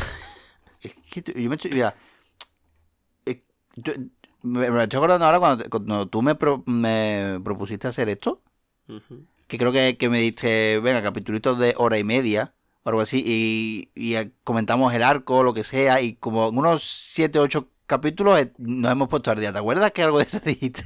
Sí, porque esto había como otra idea. O sea, yo cre- creía que el- lo que íbamos a hacer era rollo. Vale, comentamos impresiones del arco en general, pero es que como nos enrollamos más que una Claro, persiana. es que, es que creo, creo que. Y claro, porque yo te dije, oye, mira, yo mm, hacemos como un resumen y vamos comentando cosas por encima. Yo creo que fue un poco. eh, el, eh, tú fuiste Lau Diciendo, venga, voy a hacer una, un- una, una alianza con Luffy y yo, venga, Y tú bueno, te vas a vamos a hacerlo así. Y no sabía dónde te habías metido de repente. Con dos años después o tres, yo no me acuerdo, aquí con el Sí, o sea, yo creo de que de hecho te dije como, nada, yo creo que en un año habremos terminado. Y aquí estamos. Bueno, aquí estamos, pasándolo bien. Pasándolo increíblemente bien con nuestros piecitos y piecitas. Y con esta risa de pica que va a sonar aquí ahora mismo. Oh, mamá. Pikachu. Claro que sí, pica, claro que sí, di que sí. Eh, en fin, eh, tomo 78 ya, eh, portada complementaria con la del tomo 77, en la que recordamos que se ve a todos los villanos, aquí se ve a todos los héroes, ¿no? Y si las pones cara a cara estas portadas, pues mola porque parece que estén como enfrentando. Y aquí mola mucho la exposición de nuestros sombreros de paja, con Frankie capitaneando ahí arriba con el pecho bien alto.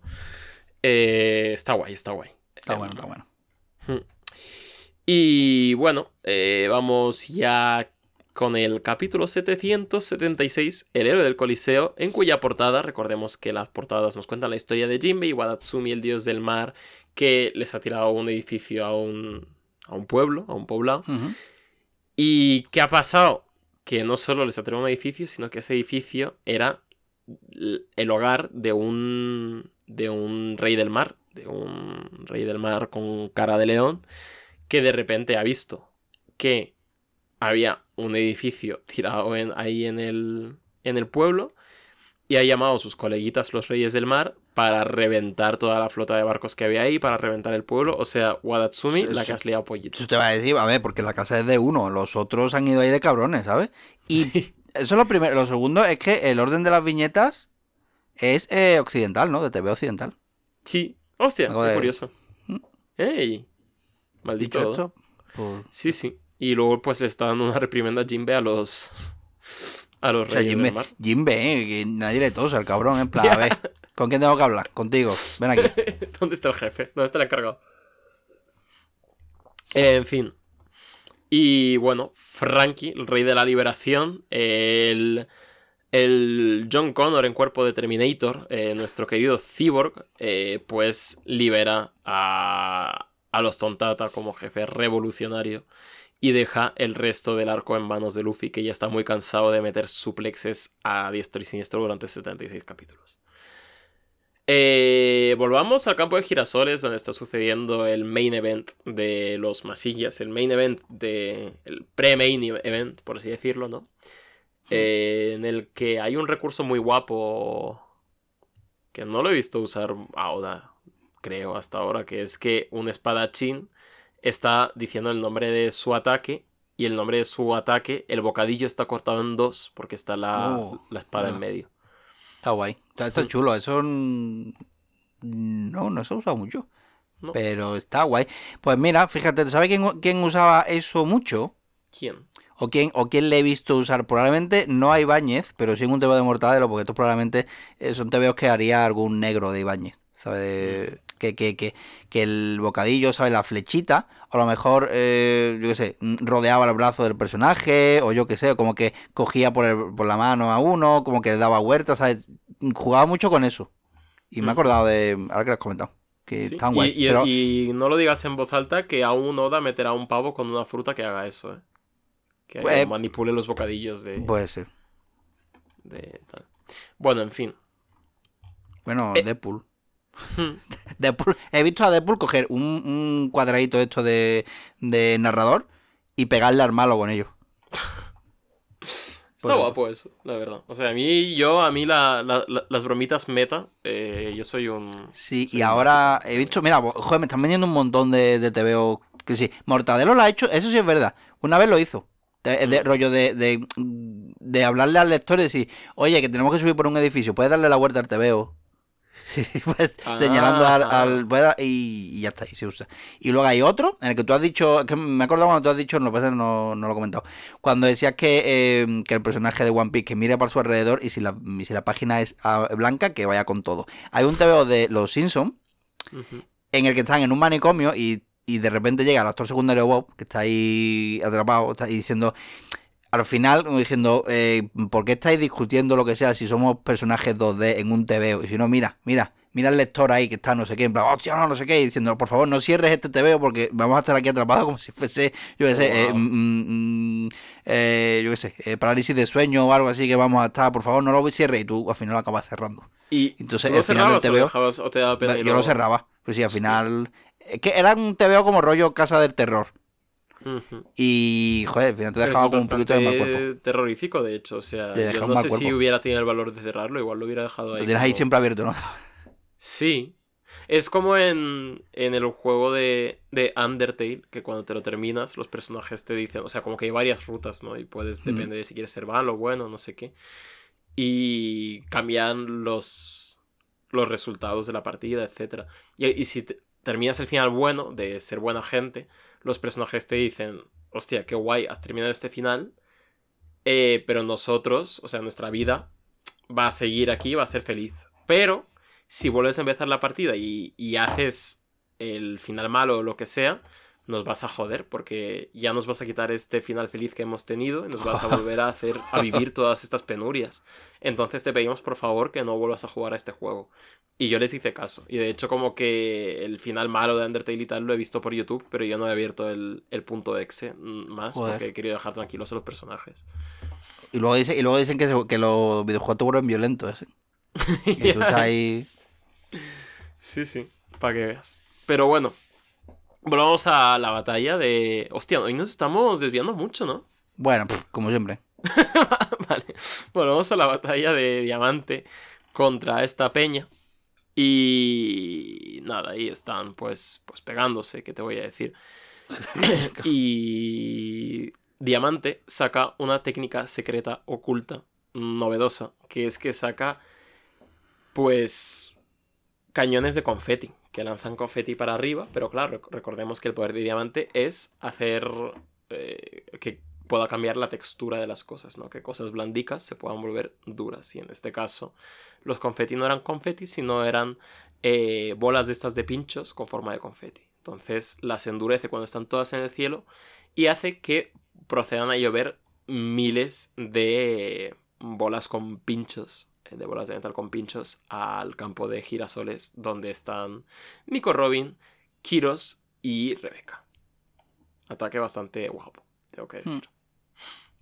Pero bueno, eh, Diamante se abre su paragüitas y dice, a ver qué hacéis vosotros. Pues Nico Robin hace una cosa muy guapa. Nico Robin está haciendo cosas muy guapas con sus extremidades en este arco. Y esta también está siendo bastante, bastante novedosa. Y es que corta un montón de girasoles con sus manicas. Y hace un árbol, un árbol de girasoles. Cuyo tronco son brazos de Robin y cuyas hojas son los girasoles que ha cortado. Y con esto protege a Rebeca y a sí misma del- de la lluvia de pinchos. Pero el que no necesita protegerse de esta lluvia es Kiros, que va avanzando desviando uno a uno. Y Diamante dice, hostia, este tío es capaz de salir de casa cuando llueve sin paraguas y no mojarse. Hostia, es que este Porque cabrón viendo las goticas con la... Está viendo, se le ha hecho la noche de repente a, a Diamante. Digo, hostia, no me esperaba yo esto. Este cabrón aquí. Así que bastante de puto fiera esto. Y Dia- Diamante usa la única técnica más poderosa que cualquier fruta del diablo en este manga, que es un disparo. Eh, un pum, con la pistola te mato. Y le da en la pierna e hiriéndolo, pero sin conseguir tampoco tumbarlo del todo, porque Kiros, como gran guerrero, como gran gladiador, vuelve a levantarse una vez más. Y le dice a Rebeca que no se entrometa, que esta es su pelea, que detenga sus ansias de luchar, porque eh, ya ha hecho todo lo que ha podido, que es cumplir el deseo de su madre de no hacerle daño a nadie. Y por eso en el Coliseo siempre luchaba de forma defensiva, esquivando a sus oponentes, pero nunca blandiendo su espada. Y eh, Kiros eh, se siente responsable y no quiere dejar que las manos de Rebeca se manchen de sangre, por lo que va a seguir avanzando. No va a claudicar con un disparo con centenares de pinchos clavados, porque dice que sí, le duele, pero el dolor es lo que le recuerda que es humano, que es algo que no podía experimentar cuando era un juguete que creo que dije que de una de las frases más devastadoras de todo el manga, que es cuando lleva a su mujer muerta en brazos siendo un juguete y dice, ni siquiera puedo sentir el calor de tu cuerpo. ¿Verdad? Eh, y el tío ahora, con toda la sangre, con todo el sudor, con todas las ganas de mear, con todo el dolor que está sufriendo, eh, golpea con la fuerza de toda Dressrosa para acabar con Diamante, con el perro que mató a su mujer, con el que traumatizó a su hija con todo el rollo del Coliseo y pues por fin puede blandir su espada para vengarse tras estos 10 años siendo un juguete, un joguino y derrota a Diamante así. Y, Se carga ahí la espada buena ahí. y bueno, buena, buen espadazo, la verdad. Bastante buena viñeta también de espadazo. Y yo me emociono un poco. Así que creo que voy a beber un poco de agua para que se me, para que se me pase la emoción. Y seguimos con el 777. Pero vaya, Es verdad. primero. Es verdad, es verdad. ahí Pero primero la agüita.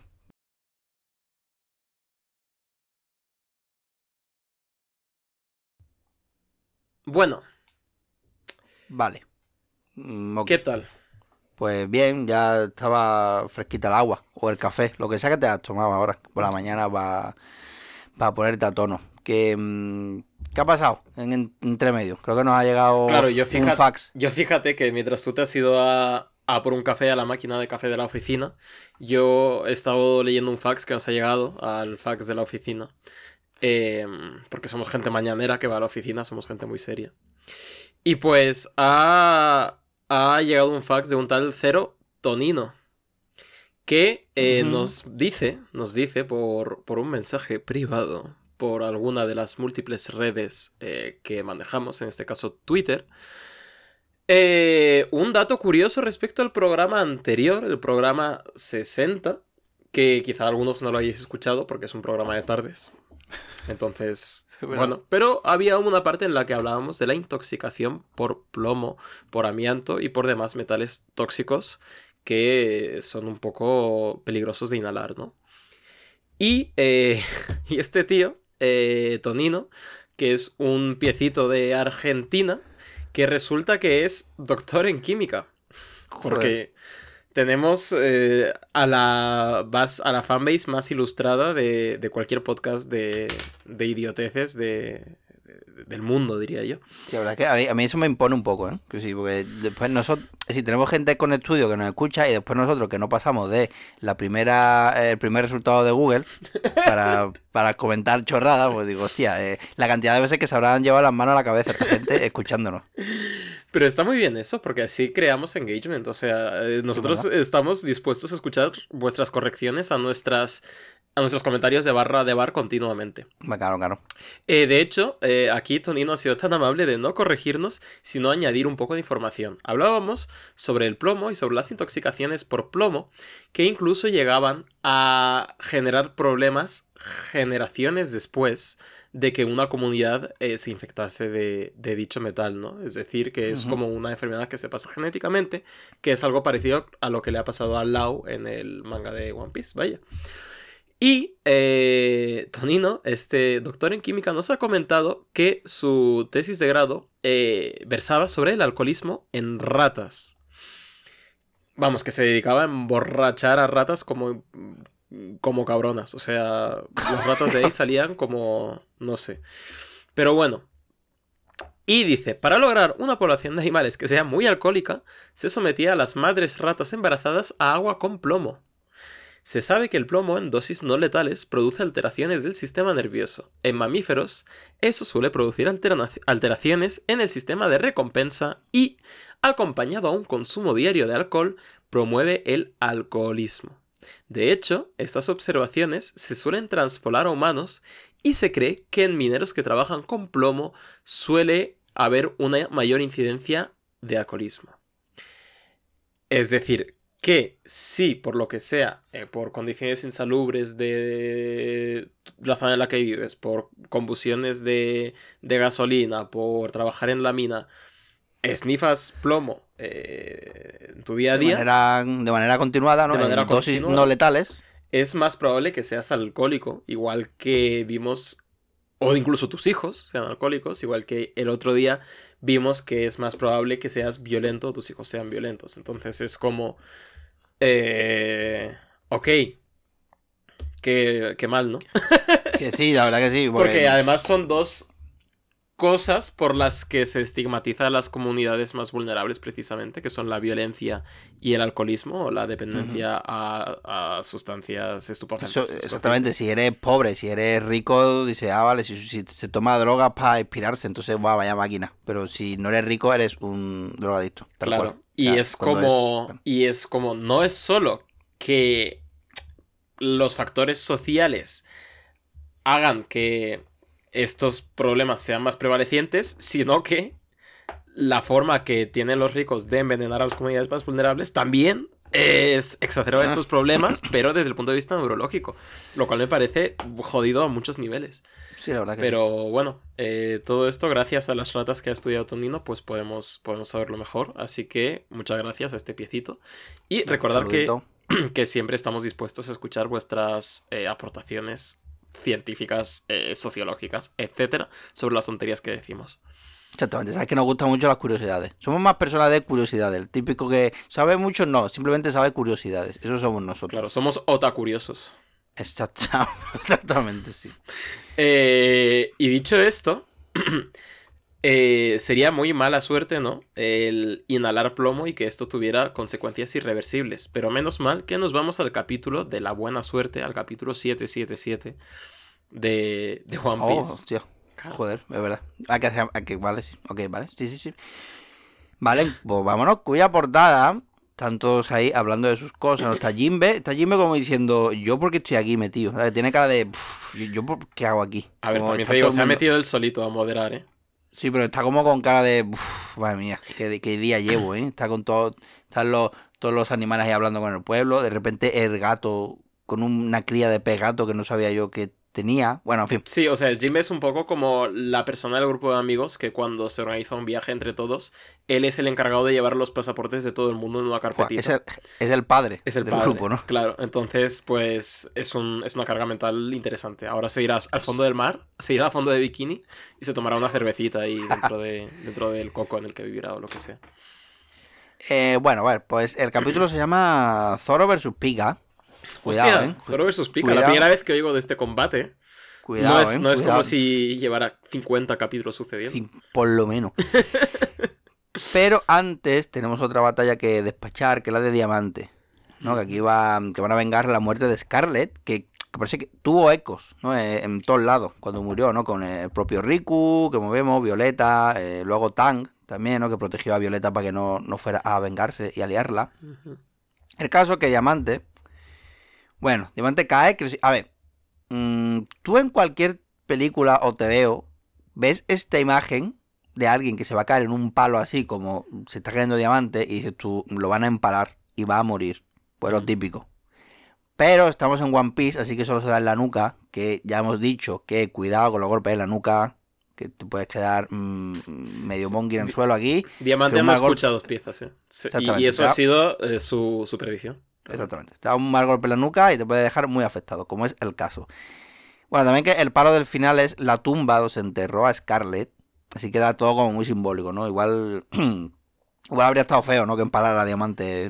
Como, bueno, pues está aquí justo. Bueno, pues ya está, pues todos felices, ¿no? Diamante está fuera de combate y ya puede descansar la pobre Robin, ¿no? Que ha estado recibiendo pinchos. Que, que, que, que madre mía. En fin, Vale, hagamos inventario de villanos, ¿no? que, que- de los que quedan vivos, aunque todo gracias a los poderes de Viola, que está como siendo la comentarista oficial del Ralco, ¿no? Estaba como casteando, ahí la tía todo lo que ve. Eh, a ver, en realidad están todos KO, menos, eh, menos Bellamy, que, a ver, técnicamente un poco víctima, más que villano aquí, pero bueno. Eh, luego está, eh, bueno, mm, Pika, que a ver qué pasa en este capítulo con él, Trébol y Diamante. O sea, están casi todos derrotados gracias a una parte de los sombreros de paja, ¿no? Pues, y eso que no están todos. O sea, que se sepa, que se entere todo el mundo que esta no es la forma más poderosa de los Mugiwara. O sea, no, no han visto a Nami enfadada, por ejemplo. O sea, cuidado, cuidado con él. Ahora, eh, fíjate tú el cabrón de Riku. Ahora que está ya casi todo hecho, el cabrón del rey Riku dice, bueno, venga, vamos, vamos a algo, ¿no? Venga, vamos, vamos a Dice, mi ayudar". vida ya no está en peligro, me voy a la ciudad. Eh, rollo, Venga, ahora, es como... Ahora, ¿no? ahora como, venga, claro, venga. Bueno, y además Tank también. Y me hace gracia la viñeta de, de la siguiente, que está como un montón de gente se une a ellos dos, ¿no? a, a Riku y a Tank, y todos parecen como ahí como corriendo, con mucha bulla, la polvareda que levantan y demás, y después te ves a Tank y Riku andando de chill, en la misma viñeta. Es como un contraste, da un contraste gracioso, raro, así que me- no sé, que me llamó la atención. Bueno, el almirante ciego, Fujitora, que, que también se fue hace rato, ya ni me acordaba que andaba por ahí. Pero bueno, eh, yo qué sé, que, que ya está en la broma, que esto se llama Zoro versus Pika, así que venga, que, vaya- que vayan saliendo ya, ¿no? Que se levanten, que, que se levanten a la pizarra a exponer. Vale, sale Pika, Pika, a ver, mm, bueno, Pika por, eh, por el campo de girasoles, donde, anda toda- donde andan todavía Robin y compañía. Y dice Robin, Pica en dice su Robin, versión pues- más fálica, cuidado. Cuidado, ojo, cuidado. Eh, sí, un poco. Pues sí, la verdad que sí. Bueno, eh, dice Robin: mm, Este es el tipo, por lo menos tengo que sí traducido. Este es el tipo del que Zoro ya debió hacerse cargo, como diciendo. y la verdad a estas que. alturas del arco. a estas alturas del arco, como- bueno, también un poco cabrona, relájate que estamos todos liadísimos en este arco, no me estás preso tampoco, ¿sabes? Coño, que, que estamos. Vamos, tenemos muchos problemas. No te, no te he escuchado meterle prisa a Frankie, que también se ha llevado todo, todo el arco con las fábricas, ¿eh? Bueno. Bueno, como aún no está Zoro, será Kiros el que ataque. Pero, pero no, porque Pika solo quiere hablar con él. No, lo que, que quiere saber qué es el rey Riku para ellos. O sea, como un, como un recordatorio, pues Kiros comenta que es como un padre para él. ¿no? Que lo sacó de la mierda, le dio un propósito y además que es de las pocas familias apreciadas en este mundo porque ellos entienden lo que es la paz. Y es irónico porque Kiros mm, es un guerrero, técnicamente. Es como, yo sé, como, como los Jedi, ¿no? En plan, que eran guardianes de la paz, sí, pero bien guapos los sables láser, ¿eh? Bueno. Eh, vale, Zoro. Zoro que ya apareció en escena. Porque, bueno, porque ha visto unos pinchos raros apareciendo en lo alto de la montaña esa y ha dicho, bueno, pues, pues estará por allí, el pica este, vaya, que está apareciendo ahí, por ahí jodiendo la marrana con los pinchos. De hecho, ahora, por ejemplo, eh, Pika está atacando a Babyface por traidora y a su nuevo novio y al padre del novio y al de los hombros raro, a Ideo. A todo el O sea, en fin, que esto no le gusta nada a Zoro, está como rellenando la barra de odio. Plan, Zoro está en plan, verás tú como me ponga la bandana, mm, mm, que veremos a ver. Está atacando a los heridos, no para matarlos, sino para dejarlos más heridos, porque esto es One Piece, claro. Entonces será como. Claro. Tendrá que ponerles más vendajes, más Claro, claro. de- adelante y demás. Exactamente. Eh, vale, el problema es que Zoro ha caído en una, en una trampa, la trampa de Mm. pica. porque el gigantón lo ha arrastrado a la meseta, donde está el campo de girasoles. Y ahora que Zoro está ahí, Pika se pira al otro lado, donde anda Rey Riku, ¿no? Y Usopp y toda esta gente. O sea, eh, se nota mucho que Pika no conoce a Zoro, porque si lo conociese, lo habría traído a cualquier sitio y se habría perdido. En plan, como da igual, porque ya sabemos que Zoro no, no, no sería capaz de encontrar la puerta en una habitación vacía. Quiero decir que, que da igual. O sea, haberlo llevado a otro sitio. Sea como sea, Zoro tiene que pensar cómo derrotar a este tío. Y, vale, tenemos varias opciones. La primera es disparar un corte, demasiado lejos. No llegaba, ok. Puede intentar pegar un salto. Por lo visto eso es una opción, es decir, los saltos que podrá pegar el cabrón, como para decir, de un salto yo creo que yo, creo que a la- al cuello mínimo llego. O sea que, pero dice que no va a llegar y además la caída igual acaba regular. También podría pegar gritos para avisar a Usopp y compañía, como si como si ellos no estuviesen viendo a un puto gigante yendo para allí. Pero, pero bueno, dice que hay mucho jaleo, mm, además abajo de la garganta, que joder, que se, se toma un caramelo como yo, que o eh, podría usar un Dendemuchi para avisar, pero bueno, resulta que no tiene Dendemuchi. Otro plan es saltar hacia el cielo y cortar al imbécil este por la mitad, que es un poco como el segundo plan que tiene en mente, pero que ha cambiado, que se ha puesto la bandana de Psicotrayer. Claro. Entonces ya no hay. O sea, ya no hay quien detenga a este puto loco. Es decir, el plan que era como, fu, qué loco, esto igual que no. Se pone la bandana, es como Cavendish. sí, ¿eh? Zoro sin bandana y Zoro con bandana, la diferencia es que es más puto Sí, loco. o sea, todavía. hemos visto por, no sé si por primera vez, pero una de las primeras veces el tren de pensamiento de Zoro. Y me hace muchísima gracia que sea él durante un rato como poniendo excusas todo el rato para acabar haciendo la opción de más puto animal. Es como, "Eh, esto no me convence, tal, no sé qué. Creo que lo más sensato será cortarme las piernas o salir volando por ahí o cortar el mar por la mitad. Es verdad. Sea, que, es verdad, hostia, joder, el de cortarse las piernas donde Whisky Pico. Claro, o sea, No. ahora me hace más gracia ese momento porque Porque, probablemente haya pensado cinco planes anteriormente y se haya puesto excusas estúpidas para decir, no, yo creo que lo más sensato va a ser cortar Es esto de piernas". aquí. Joder. En fin, pues vale, pues vámonos con el capítulo 778, donde de repente se acaban las tonterías de bichos marinos y de repente el nota este de eh, Jimbe va a un nota y dice, viendo al tema, esto, esto estaba dentro de las ruinas y lo que había dentro de las ruinas es un puto fonegrifo. O sea, de repente... Es como que te dan una recompensa muy guapa por una misión secundaria, ¿no? Sí, sí, ah, ¿verdad? Bueno, no te lo esperaba, digo, hostia, mira qué guapo esto. Bueno, pues venga, pica lo suyo. ¿no? Eh, Avanza imparable, ¿no? Con un paso lento, pero seguro, hacia el Rey Riku. O sea, imparable y gigante son mm, topics favoritos de Zoro a la hora de enfrentarse a algo. Así que ahí va. Eh, bueno, hay público presente, como no. Pues está, bueno, toda la puta ciudad. Donde está Bartolo pegando gritos. Eh, Babyface con el nuevo marido y su suegro. Está King Punch, ¿no? Eh, Isabelo. Que se cree que se lo va a bajar a putiasos. Pero Zoro tiene ya su bandana puesta. Y le va a decir a Orlumbus que haga una cosa que ha visto en un cómic de los X-Men. ¿Qué será? Y ahora, ahora lo sabremos. Pero antes tenemos que ver cómo el rey Riku manda a todos a bajar de la meseta, lo que se va a quedar él a pecho descubierto para parar al gigantón. O sea, porque solo, solo mm, va, técnicamente solamente va por él, va por el rey, o sea que va a sacrificárselo. Bueno, ¿vale? Le honra, está bien. Vale. Orlumbu. Orlumbu va a hacer eh, Killer Bowling o bola rápida especial, que es lo que hace Coloso en los X-Men. Ujú. Lanzando a lo vez, ¿no? Hacia un enemigo, que es exactamente la misma técnica realmente. Sí, sí, habéis leído he de los X-Men. Alguna vez mm, lo ha hecho, más de una vez. Zoro, eh, o sea, lo hace, lo tira a tomar por culo a Zoro, directamente a Pico, y como que además se gusta cuando hace este tipo de, flipla- eh, de flipadas, porque se sabe que va a ganar puntos en el bolonómetro, y además no sé si a ti te lo han puesto, no sé si es el que ha traducido esto, pero está cantando, ¿no? Eh, A- aquí a mí no me pone musiquita, ¿eh? Ah, no, es que me pone tan, tan, tan, nueve montañas y a través de ocho mares, no sé qué, empiezan como, como que se pone banda sonora al hijo puta, en plan, que molo tanto.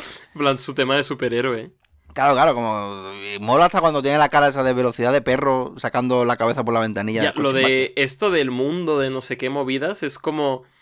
Zoro yo creo que ha visto, es como el Zoro del live action, que ha visto que todo el mundo le pone nombres a sus técnicas especiales y él como que no se le da muy bien, entonces es como que improvisa y se la saca un poco de la gorra, ¿no? Los nom- eh, ¿A qué viene esto de repente, Zoro? Vale, pero O sea- a mí me ha hecho gracia porque han puesto como si estuviera cantando. O sea, me ha gustado aún más. O sea, este, esta versión de Zoro me mola aún más.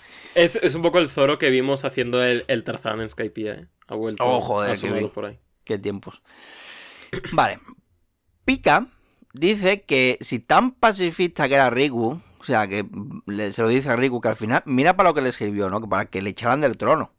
Final, y aquí, aquí Riku comenta mm, una cosa que dice que no, que no ha cambiado de opinión, ¿no? Que seguiría con su filosofía de no matar a nadie. Dice, no hay futuro para una, para una nación construida en la masacre. Que yo creo que sí, y además creo que aquí Oda también está lanzando un poco el mensaje como respuesta a por qué no mata personajes. Un poquito. Que sí. Sí, sí, sí. sí. Está, está claro que cuando llegue Luffy a ser el rey de los piratas, porque tengo una teoría, creo que probablemente llegue. la he dicho unas cuantas veces y algo me dice que igual llega a ser el rey de los piratas. Entonces, el mundo eh, de One Piece pues, va a cambiar en todos los niveles, ¿no? Como ya se ha dicho muchas veces. O sea, no estaría bien que eso se construyera dejando un rastro de cadáveres por el camino. Claro. O Y sea, creo que aquí Oda lo tiene bastante claro. O sea, no y así también otras gentes, pero... Interesante que, que la familia de Flamingo se centre tanto en la proeza militar y en el culto a la muerte un poco, eh, siendo Hmm. esto como, siendo este arco un poco, un poco españita, ¿no? Eh, Sí, la verdad que un poquito. eh. Bueno, bueno, poco sí. Bueno, mm, ah, bueno, de hecho que exactamente Pica, pues su papel de villano mm, piensa lo contrario. O sea, los buenos no se han recordado en la historia. Y es verdad, tienes razón que son los vencedores los que escriben la historia. Incluso la reescriben un poco. Pero bueno, eso entra también dentro de lo que son los sueños y las convicciones de este manga, ¿no? Que es seguir adelante por mucho que cueste. Por muy complicado que sea, es seguir adelante. ¿vale? Entonces Riku sigue con su idea, con sus convicciones. Y alguien que también lleva a rajatabla esto, pues es quien sino Zoro, que acaba de cortar en dos a Pika en una eh, página doble bastante bien guapa. ensalada de que- páginas dobles se viene, ¿eh? Que exacto, que dices tú, oh mira, está aquí hablando Riku, no que no aguanta, pasas página y de repente, ¡bum! Digo, Tómalo. O sea, como cortándolo por la mitad, que, que me flipa, me volvió loco esta viñeta. Y, y bueno, por arriba también corta, ¿no? Para que no se escape. Está haciendo lo de divide y vencerás, ¿no? Para no dejarle sitio al pica Le original. está haciendo un Fruit Ninja, sí, un poquito. Exactamente, o sea, si. sí, es verdad. Si, si Pika fuese un flipado, ataca a los titanes, ¿no? Estaría siempre en la nuca para hacer la refe, como ya dijimos. Pero no, está como ahí escondillo, tal. Se mueve ahí como una. un- no sé, una, una lagartija. Que al final no le ha quedado. No le ha quedado a Pika otra que salir a pelear. Además, impregnado de haki, tonterito. Se lo ha echado por encima. Que al final no le ha servido de nada, porque este cabrón de las tres espadas, o sea, si desayuna haki en el, cacharro de los cereales se lo come ahí, y ha cortado ya, y su haki es más fuerte que el haki del otro. Así que nada, así que ya estaría. O sea, eh, ya estaría, no, porque está el King Punch este des- despacha los trozos de roca para que no aplasten, y ya está, o sea, pica out. Sea, por fin ya eh, se acabó pica. Ya, el resto de malos ya dependen de Luffy y de Lau. Así que se acabó. Qué este. está Zoro así todo de negro. ¿No? Para empezar, Zoro, sí, me la mola mucho el outfit que tiene en este arco. Y tengo que decir que este es un final increíble para la que probablemente para mí haya sido la pelea más anodina de Zoro. En Sí. el manga, en general. O Sí, sea, porque estaba todo el rato en plan jugando a- al topillo. Claro, o sea, lo que no, ha hecho no es aquí. cortar piedra. Ha estado de cantero todo el arco. Porque, Sí. o sea, avanzar lo que es avanzar, realmente, todos los ataques que ha hecho anteriores al último han sido un poco por los loles. Han, sido para afilar la espada un poquito. Y como que nos han cortado mucho de este combate durante el arco, que yo no entiendo porque Pika ocupa toda la isla. Pero no sé, o sea, como que Zoro ha estado muy de currito y al final del al final ha dicho, me pongo la bandana, me pongo en serio, pero joder. Joder, si no nos podríamos haber ahorrado un par de, un par de páginas de, de Zoro cortando piedra en este arco, en mi opinión. Pero, pero al final, fíjate que bien, eh, que sí, nos ha dado unas buenas páginas. Al final Sí, creo que la espera merece la pena siempre. Como que Lo que pasa es que la espera se hace larga. Pero bueno. Sí. Vayamos al capítulo 779. Su batalla final. ¿La batalla final de quién? Pues no lo sé. Hay muchos eh, candidatos. Eh, pero, pues, nos también en la portada nos desviamos un poco de las aventuras de Jimbe para tener un color spread. Últimamente me tocan a mí mucho los color spread de las portadas, no sé, no sé por qué.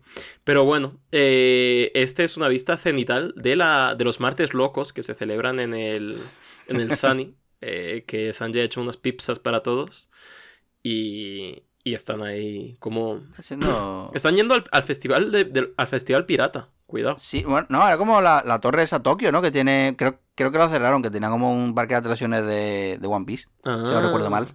mira Pero mm, creo que no, que no sobrevivió al COVID, creo, ¿eh? Algo de hecho escuché. Mm, Que, que, que tenía ahí eso, un parque de atracciones con cosas, con sí, no me acuerdo. de, pero de One Piece, pero creo que se cerró. Tokyo One Piece Tower, ¿eh? El parque cerró permanentemente el 31 de julio de 2020. que- Uf, es que mala fecha. Pero bueno, sea, pero no bueno. sé. Eh, detalle de la portada: Zoro ha emborrachado un conejo. Probablemente un conejo puestísimo de plomo. eh, así que ahí está eso. Ahí está. Ellos lo van a comer, lo va, le va a echar arroz. a la paella. En fin. Eh, pero qué sorpresa, qué sorpresa tan mayúscula esta de que Zoro tenga haki, ¿no? Me pregunto dónde lo habrá desarrollado. Eh, eh, pues es un, un alivio que Oda nos lo explique en este, Oh. en este momentito, mientras Zoro cuelga ahí a lo. A lo Sí, también, de- verdad, porque me parece graciosísimo que en su forma roca, mm, Pica también se, se distingue a los calzoncillos, ¿eh? Pues si no tendría, tendría que, claro, imagínate una, una polla gigante de forma de roca. O sea, No, no, estaría feo, estaría feísimo. Eh, y bueno. Eh, espérate. ¿qué pasó? ¿Qué pasó? No, nada, ahí está. Que me estaba rayando con. con. Claro, en plan, nos dice el flashback de que Mihawk le está enseñando a Zoro. Recordemos que los dos años que han estado separados, Zoro ha estado practicando con Mihawk y la gótica culona cómo ser un espadachín de puta madre. Y con su ejército de monos, y cuidado con ahí. ejército de monos. Y Mihawk le ha echado la bronca porque se le han roto las espadas varias veces, ¿no? Que se le han mellado y, y no tiene una... El afilador y- viene a la isla esa como una vez cada dos meses o así. Claro, los monos mordisquean la espada, como, coño, Claro. están ahí. Entonces, eh, pues vaya, tiene que... Tiene que hacer honor a, a su espada y no tratarla tan mal. ¿Y qué forma hay de hacer eso? De evitarse el ir al afilador al... Pues eh, con Haki, cubriendo tu espada de Haki. Y aquí nos revela Tino Casal, el mismísimo Mihawk, que su espada negra no es que sea negra, es que la recubre de Haki 24-7. Y por lo tanto, pues tiene ese aspecto tan, tan guapo. Pero, pero ahí es donde Zoro aprende estabilidad. No es no así tanto. eh, pierde el ojo, porque en el flashback este aún conserva el ojo, si, Es el, si lo de vemos. verdad. O sea, sigue siendo un misterio cómo Zoro ha perdido el ojo. No... Yo tengo una, una, una, una, una teoría sobre eso. Porque no, una cosa que. ¿Te acuerdas hace tiempo que te pasé un vídeo que era cómo viven los piratas o algo así? ¿Te acu- Que en plan. Eso ya hace tiempo. Puede Pero ser. me acordé porque eh, me tiene que ver también con lo puto flipado que es Zoro.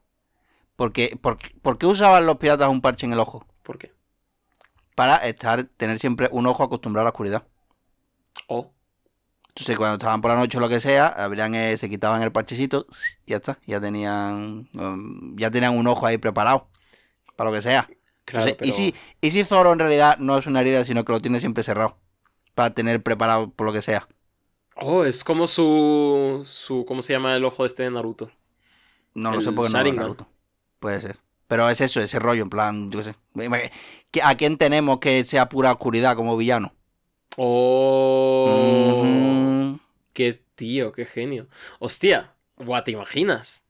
Buah, qué que, guapo, que me ¿no? cuadra con Zoro, en plan, que no, que no, chavala, que no, que no, no me hice ninguna herida, que mira, tiquitín y lo abre de nuevo. Mira como, como guiño. Hostia, estaría muy guapo, tío. Además, como Yo que tengo- pegaría con Zoro con el tema de que estaba siempre durmiendo, pero estaba con un ojo alerta. Yo Ajá, por mí, eso mismo. Qué tío. Es que uní el concepto con lo del vídeo ese que me acordé, digo, este momento aquí. No, y además que Oda es súper friki de los piratas, quiero decir que... pues, no- raro no a, ver si sé. es de, a ver si es del parche de lobas este cabrón, el Zoro. Claro. No porque faltaba, faltaba se supone que un pirata con parche, ¿no? Sí, sí. Lo que pasa es que, no sé, se ve que no le habrá dado el sueldo de Mugiwara todavía para pillarse el parche. Va, Pues va sí. con el ojo Se pipa. lo gasta todo en alcohol. Claro. Eh, bueno, y está por otra parte el almirante Isho, el almirante Fujitora, pues viendo las bajas, en lo que explota todo, o sea, empieza a explotar pues que si lo del lo de Pika, que si la, la fábrica de Smile. ¿Por qué explota la fábrica de Smile? Pues porque los Tontata, que son siete veces más fuertes que tú, pues se han revelado y están lanzando la fábrica de Smile por los aires básicamente. Que Smile, recordemos que son las frutas del diablo falsas, etc. Y pues bueno, está ahí un poco como eh, Trevor, el único almirante de Doflamingo que queda, haciendo un poco de control de daños. De una de. Bueno, se nos ha muerto todo el mundo. Eh, la fábrica nos ha explotado. La gente está en nuestra contra. Nos han reventado por todas partes. Y eh, encima, el arco está durando ya 79 capítulos, así que está a punto de acabarse y no pinta que vayamos a remontar. Estamos ya en prórroga. Pero aún tenemos a la princesa Mancherry, que igual, con sus poderes curativos, pues nos ayuda. ¿Dónde está la princesa Mancherry? Pues está en el campo de girasoles, junto con eh, Kiros, Rebeca, Robin, etc. Y el resto de tontatas, pues siendo amiguitos. Y Kiros, como haciendo honor a a la familia, a su familia heredada, ¿no? A la familia real de Dressrosa, pues también se hace honor a sus ideales y dice, no hace falta Mancheri, no hace falta que me cures, que hay mucha gente malita en Dressrosa, cúrales a ellos ahora cuando esté un poco mejor la cosa. Que ahora lo importante es apoyar al, Lufas para que derrote al, al Doflamingas. Así que esta gente, estos dos, serán nuestra única esperanza. Y todos los que están ahí presentes, pues como que reaccionan de una forma a estos nombres. Me hace gracia porque cada uno tiene un, nombre ya para Luffy, ¿no? Unos le llaman Luffy Land, otros le llaman Luffy, con C. Eh, Nico Robin, pues obviamente le llama Lufas, el Lufas, el colegi. y, es como que ya va por muchos nombres, ¿no? Es como un, un héroe de leyenda, ¿no? Una leyenda, cada uno, cada, cada, mm, ¿cómo era? Como los dioses esto en cada. dependiendo de la mitología, tiene un nombre o no, hmm. diferente. Sí, sí, sí. Así que buen detallito ese. Y están en lo alto del, del palacio. Corte A, viñeta que nos podrá ser útil un poco más adelante. Bueno, serie de viñetas que Oda ha dibujado aquí por si acaso. Que es que en el palacio está infiltrada la koala, la lugarteniente de los. de los lo diré, del ejército eh, revolucionario que está en la isla, junto a Sabo. Sabo, el hermanastro de Luffy. Que le dice Koala: Oye, está la situación un poco fea en el palacio. Eh, a ver si. A ver si vienes. Y le dice Sabo: Pero no te las puedes apañar por ti sola. Y le dice Koala: A ver, es que igual Luffy está en peligro. Y dice: Ya mismo que voy. Es como esta de. Mm, vente a casa que estoy sola, tal, no sé qué. Y es como: No puedo. Luffy está en peligro. Al toque, mi reino. No puedo. Estoy en medio de una raíz, no puedo ir para allá. Claro. Eh, así que, bueno, veremos si se nos presenta esta persona en el futuro. Pero tras todo esto que está pasando en Dressrosa, pues Zoro ya se ha, se ha venido aquí al, al plato a observar un poco el resto de, de, la batalla narrada por Viola, que está, le falta un megáfono para ir narrando lo que ocurre. Y lo que ocurre es que un lugarteniente de Doflamingo ha caído. ¿Quién? Sino oh. Bellamy, que estaba luchando contra Luffy en el palacio. Y Bellamy ya no está siendo controlado por los hilos de Doflamingo, recordemos, o al menos no por sus hilos literales, ¿no? Quizás sí por sus hilos metafóricos. Estos que le han que le han causado tanto dolor a lo largo de la vida. Y ahora está decidiendo irse por todo lo grande, ¿no? Está decidiendo luchar por el señor al que ha decidido obedecer, que ha hecho una mala apuesta obedeciéndole, pero eh, ya está demasiado, demasiado comprometido con esa idea como para echarse atrás ahora, eh, como que ya parece que esté hasta avergonzado de decir, hostia, ya, estoy aquí. Eso pasa mucho, ¿eh? Eso pasa, es decir, que se sabe que eh, una persona que es muy difícil de que cambie de opinión si lleva muchísimo tiempo, ha dedicado muchísimo tiempo y mucho, incluso dinero, a una idea. Y si está a ese nivel, eh, es imposible. Probablemente muy difícil que cambie de opinión. Sí. Y pasa. Esto Sí. pasa mucho con la gente radicalizada, que se mete en. que se empieza metiendo. O sea, que de repente ven alguna opinión así en Twitter que dice, Buah, estoy de acuerdo con esta persona, menudo zasca le ha metido a este otro, luego empieza a meterse en foros más extraños, empieza a ver vídeos de no sé quién. Y ya como a los años ya de repente se ven que. O sea, se ven, ¿no? Porque al final muchas veces no se es consciente de estos procesos, pero que están en una espiral, en un. en una visión de túnel, ¿no? Que es como. No hay una salida fácil de ahí, porque es como si le sacas de la fuerza, le estás, estás haciendo que se tambalee todo su sistema, probablemente Claro. vaya a ser peor.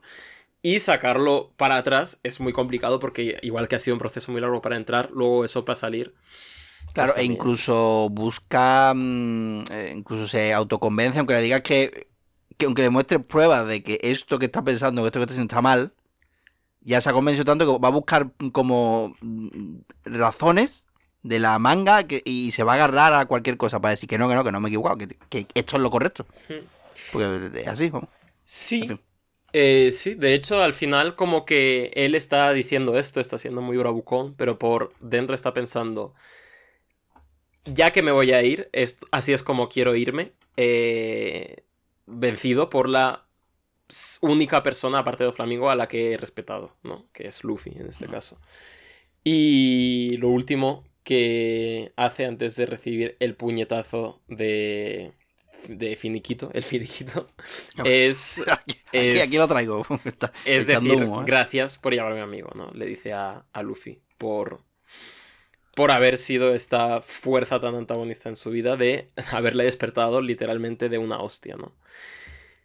Y dice, dice Bellamy, si, si, voy, si voy a ser un idiota, pues voy a llevarlo a las últimas consecuencias. Y, hostia, eh, joder. Y esto a Luffy le pega fuerte también. Eh, Luffy, momento de gritarle al villano del arco, eh, que sabemos que es cuando se puto viene. Que no sé, me gusta mm, tanto el personaje de Flamingo que me da pena que parece que. Yo qué sé, que este arco ha sido. Me gusta tanto que, que me da pena que lo, que lo vistan como el malo, ¿no? ¿Sí? ¿No? Eh, ah, no, he dicho de Flamingo, ¿no? Eh, quería ¿Has decir dicho flamingos? Ah, Quería Bellamy, decir sí. Bellamy. No sé, es que son como rubios y están fuertes y son malos. Eh, pero me gusta mucho el arco de Bellamy. Eh, es tanto que es como que creo que queda un poco eclipsado en este arco en el que hay tanta cosa. De hecho, como que. Que me da rabia que. Eso que parece que en la. En gran parte de la fanbase se. Se haga más hincapié en el, ar- en el flashback de, de este señor, del señor Pink, que en el arco increíble que ha tenido Bellamy durante. Sí, a, a mí, a mí me ha costado entenderlo incluso, ¿eh? Si yo le estaba dando vuelta digo, joder, por momentos que no entiendo que, que- eh, ¿Por qué? Porque técnicamente como que, como que Bellamy tenía un mini arco de, parece como de redención. Y dices tú, vale, pues igual puede ganar, pero no. Como también puede fra- fracasar. Si puedes tener sueños, puedes tener tus ideas, pero también te pueden curtir el lomo una segunda vez. Sobre todo si quizás tu sueño sea un poco, Mm. un poco de zote, ¿sabes? Como, mm, efectivamente, es la misma hostia, en la misma zona de la cara que la de Haya, pero no es el mismo Bellamy, por supuesto. Sí. Y duele Y probablemente no está- se, y, y se levantará otro Bellamy diferente, probablemente. Cuando, le- cuando te meten una hostia, eh, nunca va a ser la misma hostia porque ni tú ni la hostia sois lo mismos, ¿no? Eh, eh, mm, no, pero sí, joder. O sea, y además me parece como que tiene un desarrollo, un, un arco circular bastante, bastante guapo, porque ahora esto da- creo que es muy bueno al final, recontextualizando a personajes que parecían así muy chorras en un principio.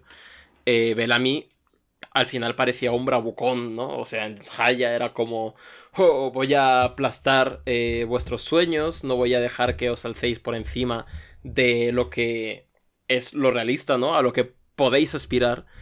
Y todo esto eh, se ve que era un claro afán de, de inferioridad. Es decir, Bellamy estaba siendo igual de humillado, igual de vapuleado por, por Doflamingo. Y así es como Bellamy vapuleaba y humillaba a las demás personas. Y creo que viene un poco a colación de que, ostras, el Grand Line es un lugar bastante aterrador, es un lugar bastante hostil Y ya no solo eso, sino que la cultura que ha creado Doflamingo en esta parte del Grand Line es bastante hostil, ¿no? Sí, no, no tiene miramiento. Claro. Y creo que esto lo hemos visto reflejado en un par de personajes. Lo hemos visto reflejado en, en Rocinante, en Corazón.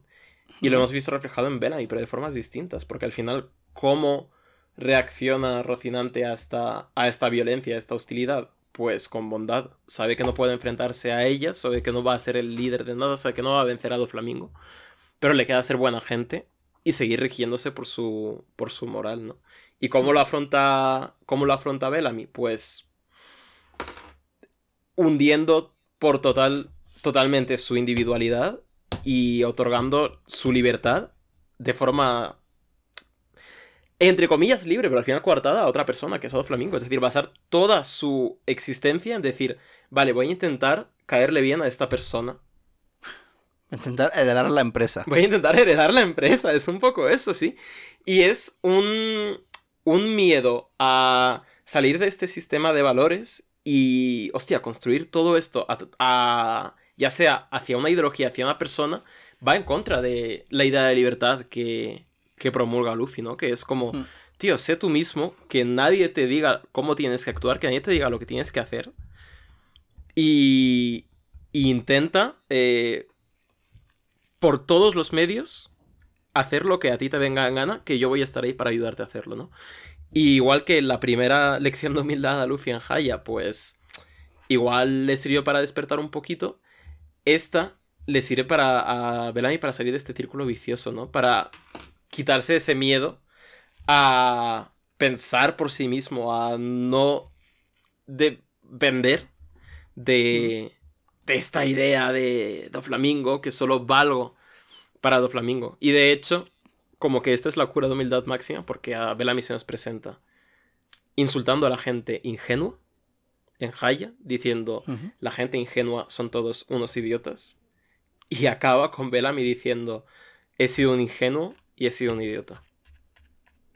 Y creo que es un personaje que si se acaba aquí su arco para toda la serie, ha sido un arco redondo.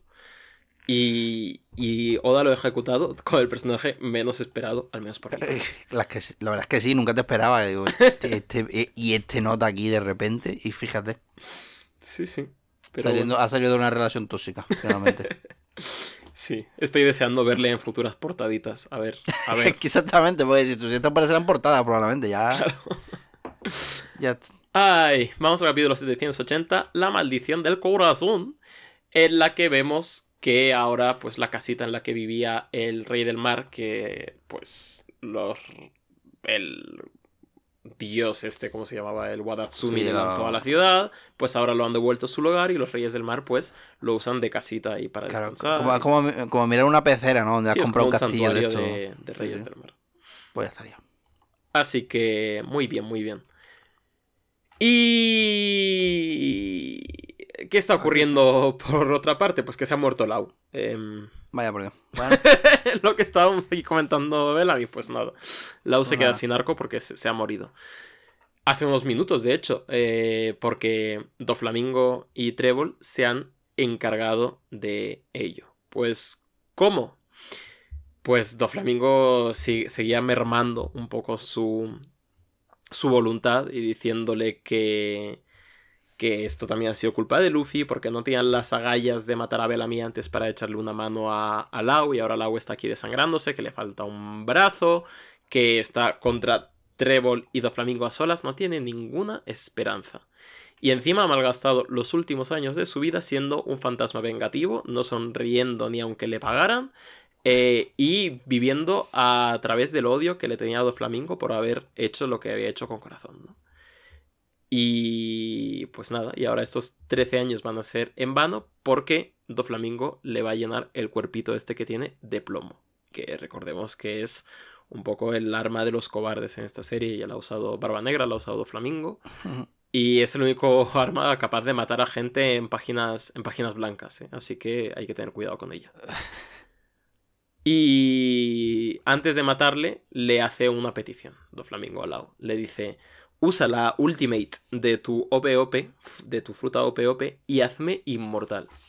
Y a cambio, yo te haré te haré cualquier cosa que pidas. Me conoces de sobra desde hace 20 años, a mí Don Quijote de Flamingo, y sabes que yo siempre cumplo mis promesas. Así que, ¿por qué no, por qué no lo hacemos así? Y Lau le dice, venga, va, estoy dentro, me parece bien, voy a hacerte inmortal. Y en, a cambio, quiero que devuelvas a Cora a la vida y que le beses el trasero a toda la gente de la nación de Dressrosa. y dicho esto, le hace una peineta, una mítica de Claro, estas peinetas de. Hace- Me ha cortado un brazo, pero todavía me queda otro para toma, para hacerte esto, cabrón. Qué genio, qué guapo las peinetas de Lau. Qué pena que las hayan censurado en el, en el anime, tío. Ah, sí, la censura, joder. Las censuran, saca el dedo del medio, como así señalando, como. El dedo. ¿Cuál de ellos? ay, no, el dedo de. El dedo índice, que digo. no, no, porque es, eh, bueno, en el Fagyu es el corazón. ¿No? Es el dedo corazón. ¡Oh! Es el dedo No. corazón. Sí. Ah, pues no, no, espérate, no, el dedo co- ¿No? ¿Sí? Sí. Sí. Están pulgar, índice, luego está meñique, anular por otro lado y el del medio corazón. Ah, pues esto sí. Hostia, Bueno, qué bueno eres, tío. Jesús, estás on fire. Pues he dudado por un momento, digo, ¿será este? Seguro, sí, no, este no, no, no, Hostia, pues será. entonces, incluso más fea la censura que le hacen a Lao en el, man- en el anime. ¡Qué perros! Eh, pero sí, creo que las mejores escenas de Lao de en todo el manga es cuando hace la peineta, su clásica peineta. Pero bueno. eh, y ya confía Lao plenamente en Luffy, ¿no? Eh, siempre dudaba, siempre quería tener el control del plan. Y al final concluye que la única forma de tener a Luffy es confiando plenamente en él, confiando a ciegas. Y dice, los sombreros de paja han eh, hecho innumerables milagros al llegar hasta aquí, así que más te vale besar esto que te estoy sacando aquí y callarte la boca porque no eres nadie. Por muy... por un- el outfit más guapo que tengas y por lo rey de este pueblo que te creas, eh, no eres nadie porque tu fuerza bruta no tiene nada que hacer contra esta unión de coleguitas que hemos formado aquí, contra el poder de la amistad. Y pues bueno, se lleva un, un par de balazos por listo, Lau, eh, tras este Ah, discurso Ah, por, motivador. por chulo, a ver, tanto, tanto, tanto amiguito, pero mira, a ver, ahí- claro, pum. a, ver, a ver si te libra de tapón, venga. Claro. Y la y Do Flamingo le, le habla a Lau también de, de por qué.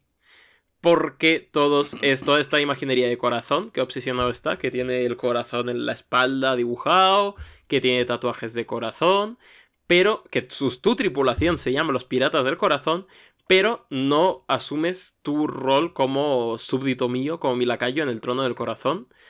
Así que más te vale no llevarlo porque, mira, pa' corazón el que te voy a perforar con estas balas. Pum, pum. Y aquí acaba tu miserable vida.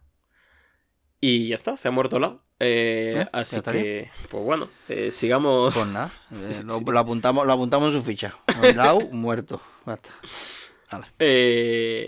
Pero aún queda Luffy que está dispuesto a reventar con todas las fuerzas que le ponen los ojos de Luffy enfadado cuando se le ponen ahí súper redondos, súper intensos. Y entra cargando con todo, con su brazo elefantiástico recubierto de haki, que lo va a reventar, pero Doflamingo saca una tela de araña para pararlo. O sea, muy buenas viñetas últimamente de acción. Y nada, Luffy como siempre entrando por la puerta grande y salvándose de, de los ataques por, por milésimas de segundo y encontrándose el cadáver de el cadáver de Lau, que es un momento bastante duro para Luffy diciendo, ostras, eh, joder, y encima de Flamingo diciéndole, "Eh, él confiaba en ti, ¿no? Como O sea, echando o sea, más... O sea, la- que la- las traducciones son buenísimas. Pone. Cuando, cuando ve el cadáver pone. "Oh, Dorado, ¿qué, ¿qué demonios es toda esta sangre? ¿Qué le pasó a tu brazo? Oye, resiste, hombre. Como, hombre, venga, esto, no, esto no es nada, cabrón. Esto es- Claro, de peores me he recuperado yo, ¿no? Ahora, Eh, ahora, ahora llamo al chopper y. Vamos, te echa aquí un poco de agua oxigenada, lo que sea, y fuera. Y posteriormente vemos que Doflamingo ha estado jugando demasiado al Fortnite. Y empieza a hacer la de hacer la cúpula más pequeña porque ya ha pasado un tiempo de partida y dice, bueno, ya está, este Battle Royale hay que acortarlo un poquito, vamos a hacer que, que el radio del campo de batalla se vaya... Eso. Se que quiero llevar el paraguas de la temporada. Eh, ojo, Fortnite salió como dos añitos después de esto, ¿no? Dos, añitos y añitos después de esto salió Fortnite. Sí, sí, igual aquí la lista de lecturas de los desarrolladores de Fortnite habría que, habría que leerla. Habría que verse. Ahora que a ver que, qué leí. que hay inspiración aquí. Bueno. Eh, vale, pues vámonos con el 781, en cuya portada mm, está Jimbe despidiendo a los barcos, ¿no? A los, los, eh, monstruos marinos como barcos de pesca en disculpa por haber roto lo suyo. Vale, mira, me suba los cojones. Quiero decir, yo quiero, eh, quiero saber lo que ponen en el fonegrifo. Me da igual esto. Que si es que me suda los cojones. Que, joda, cabrón. Que de verdad. Bueno, en fin, vámonos ya. Que eso, pues como, como ha dicho Dani, eh, el Fortnite, como, eh, como en el Fortnite con la tormenta, se cierra el círculo y como te pilla te mata. Pues como lo, lo mismo con la jaula de pájaros de dos flamingos, ¿no? Que ahora, que ahora se mueve y oficialmente pues, eh, hemos entrado ya en la recta final. No, ya, cuando ya hay cronómetro que se acaba, ha dicho, venga, ya está. Ya, porque ya esto- vamos cerrando arco. eso, que esto ya mm, igual un poquito, un poquito más largo de la cuenta se ha quedado. Y bueno, eso, aquí es incluso peor que el Fortnite porque corta edificios y, y- y va a joder la ciudad entera. O sea, en una hora o así se habrá cerrado todo y a ver quién tiene la eh, Victoria Royal. ¿no? Todo, to- bueno, con que se ha cerrado todo eso, me refiero eso, a la jaula, no a, a tiendas y bares. ¿no? Y habrá muerto todo el mundo porque no puede dejar dos flamingos que la gente eh, que sabe su secretito se haga con vida. Bueno. Que sí. eh, a- a- luego también ha dicho Dos Flamingos. Ha hecho comparación con paraguas. Ha hecho comparación con que se cierra un paraguas. Eso significa que la jaula no es un círculo. O sea, que igual por debajo mm, podríamos escapar, ¿sabes? Porque yo creo que a unas malas, con la gente tan fuerte que tenemos, ¿no? Que por el tema del coliseo y tal que han venido aquí, igual a, pu- a puro puñetazo podemos ir rompiendo el suelo y escapar.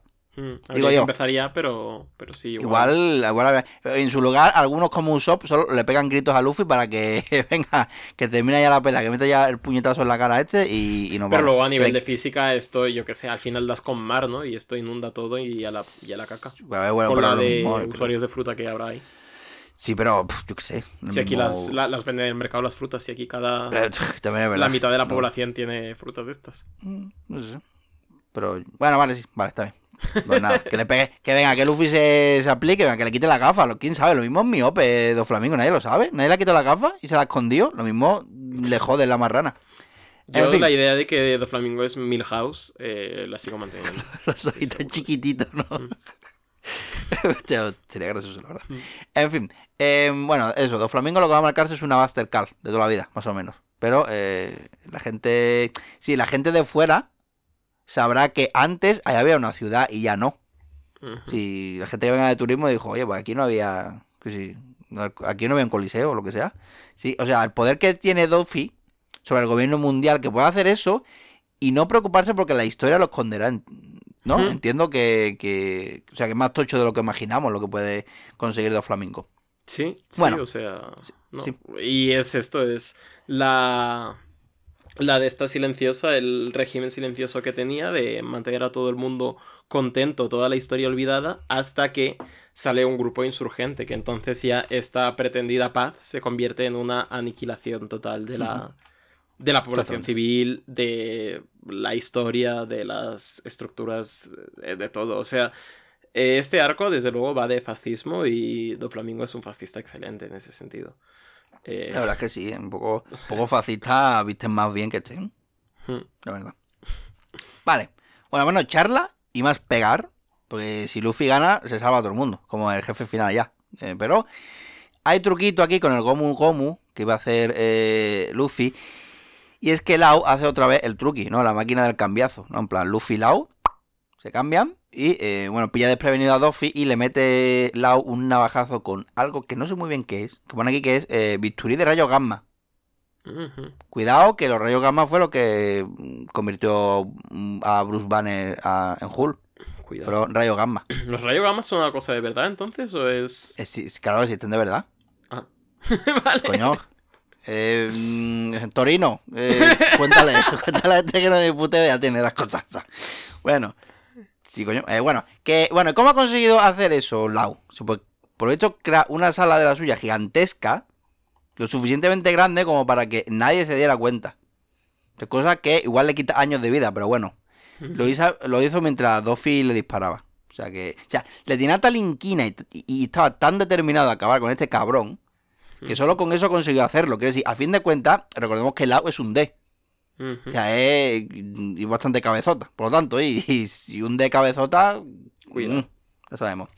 Ahora bien, lo que no entiendo muy bien es lo que pasa en el flashback este. Porque, o sea, Lau se cambia por uno que había abajo, pero aún así le puede decir a Luffy que sigue vivo y que va a hacer el truqui. Que bueno, vale, que parece que ha salido bien. Incluso Luffy se puede permitir pegarle una patada a dos flamingos. O sea, Pero la- para ponerse en- ya para prepararse un poco el golpe, ¿no? Porque de repente si sale, si tiene que levantarse del suelo, igual Doflamingo le ve antes y le mete una patada en la Mm. cabeza. Puede ser, sí. Pero bueno, Lau dice que este, que este cabrón es suyo. Sí, le hace una mini sala para él. Bueno, para, para los dos, ¿no? Lau y Duffy en la misma cúpula.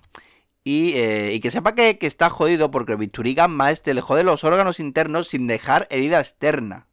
Que, que en verdad es como funciona el bisturí gamma. Que lo he buscado. He buscado. Claro, no, míralo, no- claro. no es una, es ah, un arma. ah, claro, así normal sepas que existe. Ah, Me dejas a mí Ah, de ah. tonto.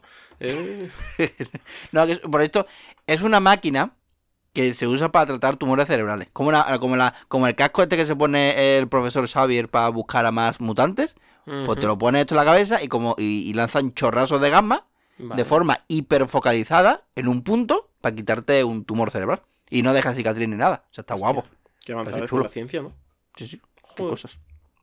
Sin embargo, bueno, nos fumigan. No, no sé. de repente, de repente hago todo científico y bueno, y nos fumigan. Sí, sí, o sea, ha sido como el giro que nadie se esperaba, 61 programas. A partir de ahora va a ser un programa de conspiraciones, tal. Quiero que os sentéis, que os contamos la verdad que- del mundo. En fin. Y bueno, y tierra plana y todas las movidas. Claro, toda la- O sea, a partir de ahora ya esto es un podcast negacionista de, de las- Exactamente. de todo en general. De todo. Hemos empezado por los rayos gamma, que yo he dudado de su existencia, y, y el cielo es el límite.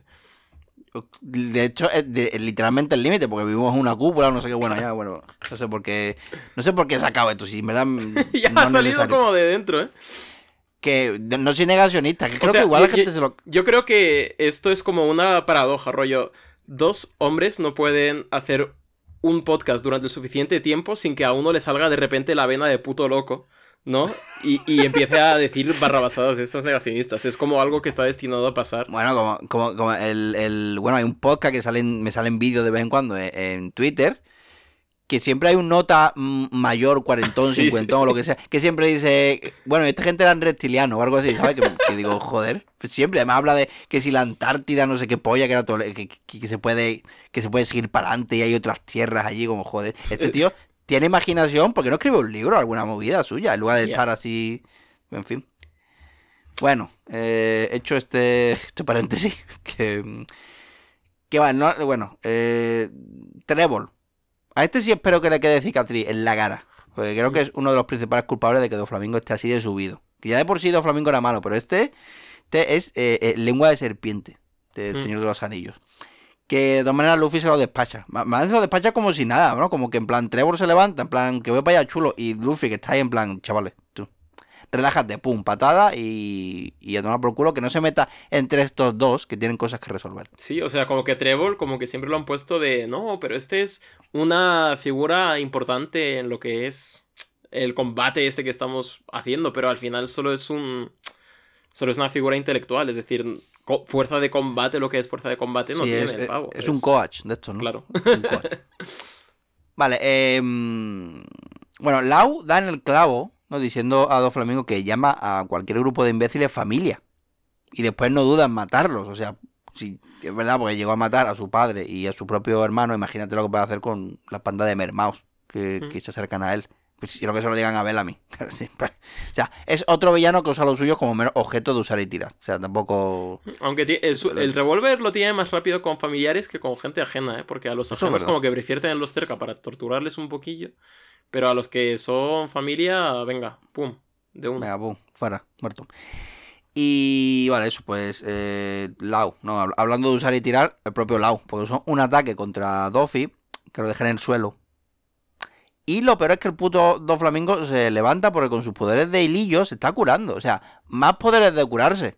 Si llevamos ya tres, ¿qué pasa aquí? Chopper, mm, ponte las pilas, cabrón. Ya, ¿eh? Eh, O sea- y qué guapo el recurso de parece que la batalla se ha acabado, vamos a celebrar tal, y luego como fundido a negro, y la siguiente viñeta es Doflamingo ocupando todo el espacio, levantado con toda la sombra dándole en la cara, eh, como que no había transición, ¿no? Como que de repente ¡uf! Ha hecho respawn, ha hecho segunda fase del boss de Dark Souls, de repente ahí está. Es verdad, de repente la, la música ha cambiado. Digo, ¿Cómo? Hostia, se ha vuelto más épica y se levanta eh, el, bicho. Sí, sí, sí. Eh, pues eso, que sí, que, que pensábamos que va a terminar ya eso, 20 capítulos más.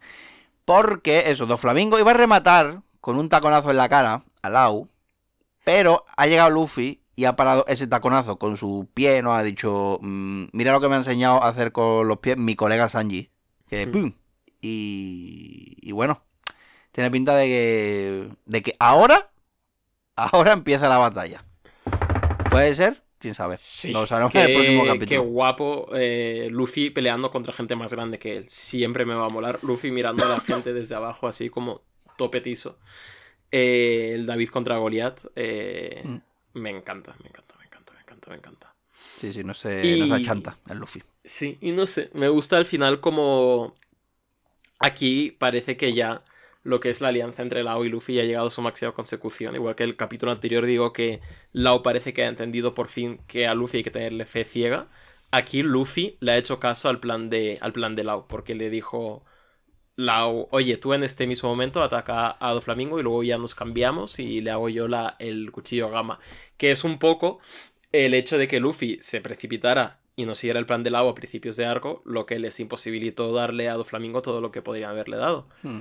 Y ahora como que ya tienen este entendimiento mutuo de Lau ya sabe que hay ciertas concesiones que tiene que hacer y Luffy ya sabe que hay ciertas concesiones que tiene que hacer Claro. para, fun- para forjar alianzas fuertes, ¿no? Y es aquí donde pueden por fin ya eh, ser hermanos y combatir, y combatir como tales. Así que... Al fin de cuentas son dos D, o sea, son primos. ¿Verdad? Son primos. Es que sí. Quiera Al que final no. son familia, tú.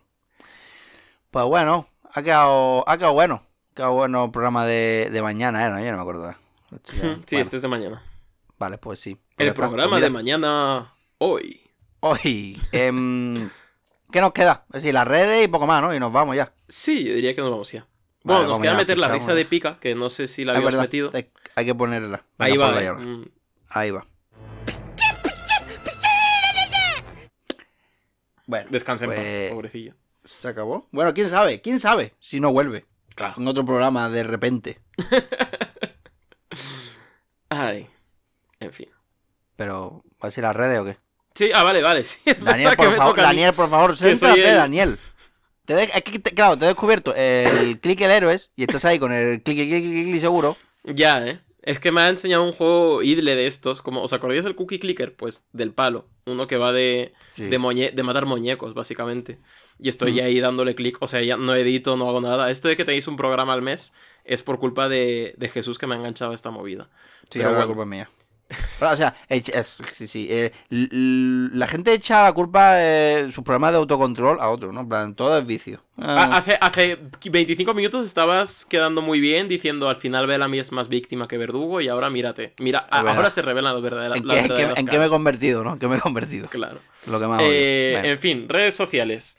Tenemos Twitter. eh, se llama Dos Piezas Tuitean, el 2 con número. Y cada uno tenemos nuestros Twitter personales que podéis ver los enlaces en la propia cuenta de Twitter de Dos Piezas o podéis eh, seguirnos eh, como pique barra baja barra baja 97 que soy yo o moviesaurio, pelisaurio en español que es Jesús. También tenemos un correo, un Gmail concretamente, que se llama un par de piezas arroba gmail.com, donde podéis mandar de nuevo pues eh, propuestas de anuncio, eh, que mejor eso que anunciarnos con bancos y demás que nos pone el iVoox, anuncios de raros de cosas. Lo de OnlyFans, joder, Lo de eso creo que lo OnlyFans, comenté. o sea- ¿Te acuerdas? Nos dijeron, ¿cómo puedes mejorar tu podcast con OnlyFans? Y como, ¿qué? Sí, sí. a ver si a ver si espabilamos que que, que- que os queremos mucho, ¿eh? pero, pero madre mía, cómo estamos. Eh, y nada, hablando de Evox, pues estamos ahí, estamos en Spotify, estamos en Google Podcast o en cualquier otra plataforma en la que escuchéis vuestro podcast. Si no estamos en alguna, pues hacednoslo saber y haremos lo posible por, por estar, porque no sé muy bien cómo se Eso te iba a decir, porque subir de repente 61 programas a, uf, a una nueva plataforma, bueno. Pues no sé si ah. lo te- ¿tú, tú, tú tienes lo- los archivos? Los MP4 o MP3. Bleh, algu- bleh, Algunos. Hostia. O sea, uf. O sea, y no hay manera de. De repente, un nuevo miedo, ¿eh? Como que se pierda todo. Quiero decir, Eh, si de repente al mismo tiempo cierra Evox y Spotify, o nos chapan la cuenta o lo que sea por cualquier cosa, no tenemos, no hay manera de recuperar los programas. Bueno, gente, eh, también tenéis la opción de descargar nuestros programas de forma pirata eh, desde, desde, no sé cómo se hace eso, la verdad. Nosotros sí que podemos descargarlo en Evox, creo, el audio. Ah, verdad, eso sí. Pues igual hago una copia de seguridad. Que creo que sí, estaría Bueno, guay. eh, esto, esto se siente como muy privado. Estamos aquí discutiendo delante de los niños. Es verdad. bueno, anda. Así Voy que nada, nos veremos, si Dios quiere, pronto. eh, y si no, pues tarde. O sea, fin- veremos, nos bueno. veremos, no os preocupéis. Gracias y, y un besito. ¿No? Chaito. Por ejemplo. Venga. Uy.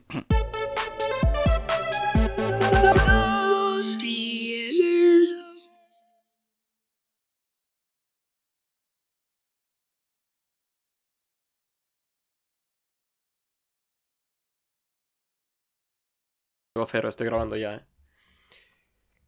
Pues yo ahora también. ¡Guau! ¡Qué bien! Eh, ¡Guau! Llevamos dos ya, ¿no? Sí, en el como- anterior, ¡buah! En vez de la palmada ahora. Pa, ¿Puedes usarlo para el final del programa? Es que no puedo. Es lo mismo que tú al cagar. Yo solo puedo liberarlo cuando vamos a grabar para ya tenerlo fuera del sistema cuando estemos grabando. Por Ya favor, no. puedes terminar el programa con esto. Es decir, eh, te- nos despedimos cuando toque y esto, ¡pum! Al final. Y ya está. Y se acabó. Como yo sé. En vez de la outro, ¿no? En verdad, este la otro, que no sé lo que pone de otro. Pero. Eh, estoy repitiendo canciones viejas de outro vale, en bucle pon, porque. pon la outro. Sí, pones la outro y esto como postcrédito.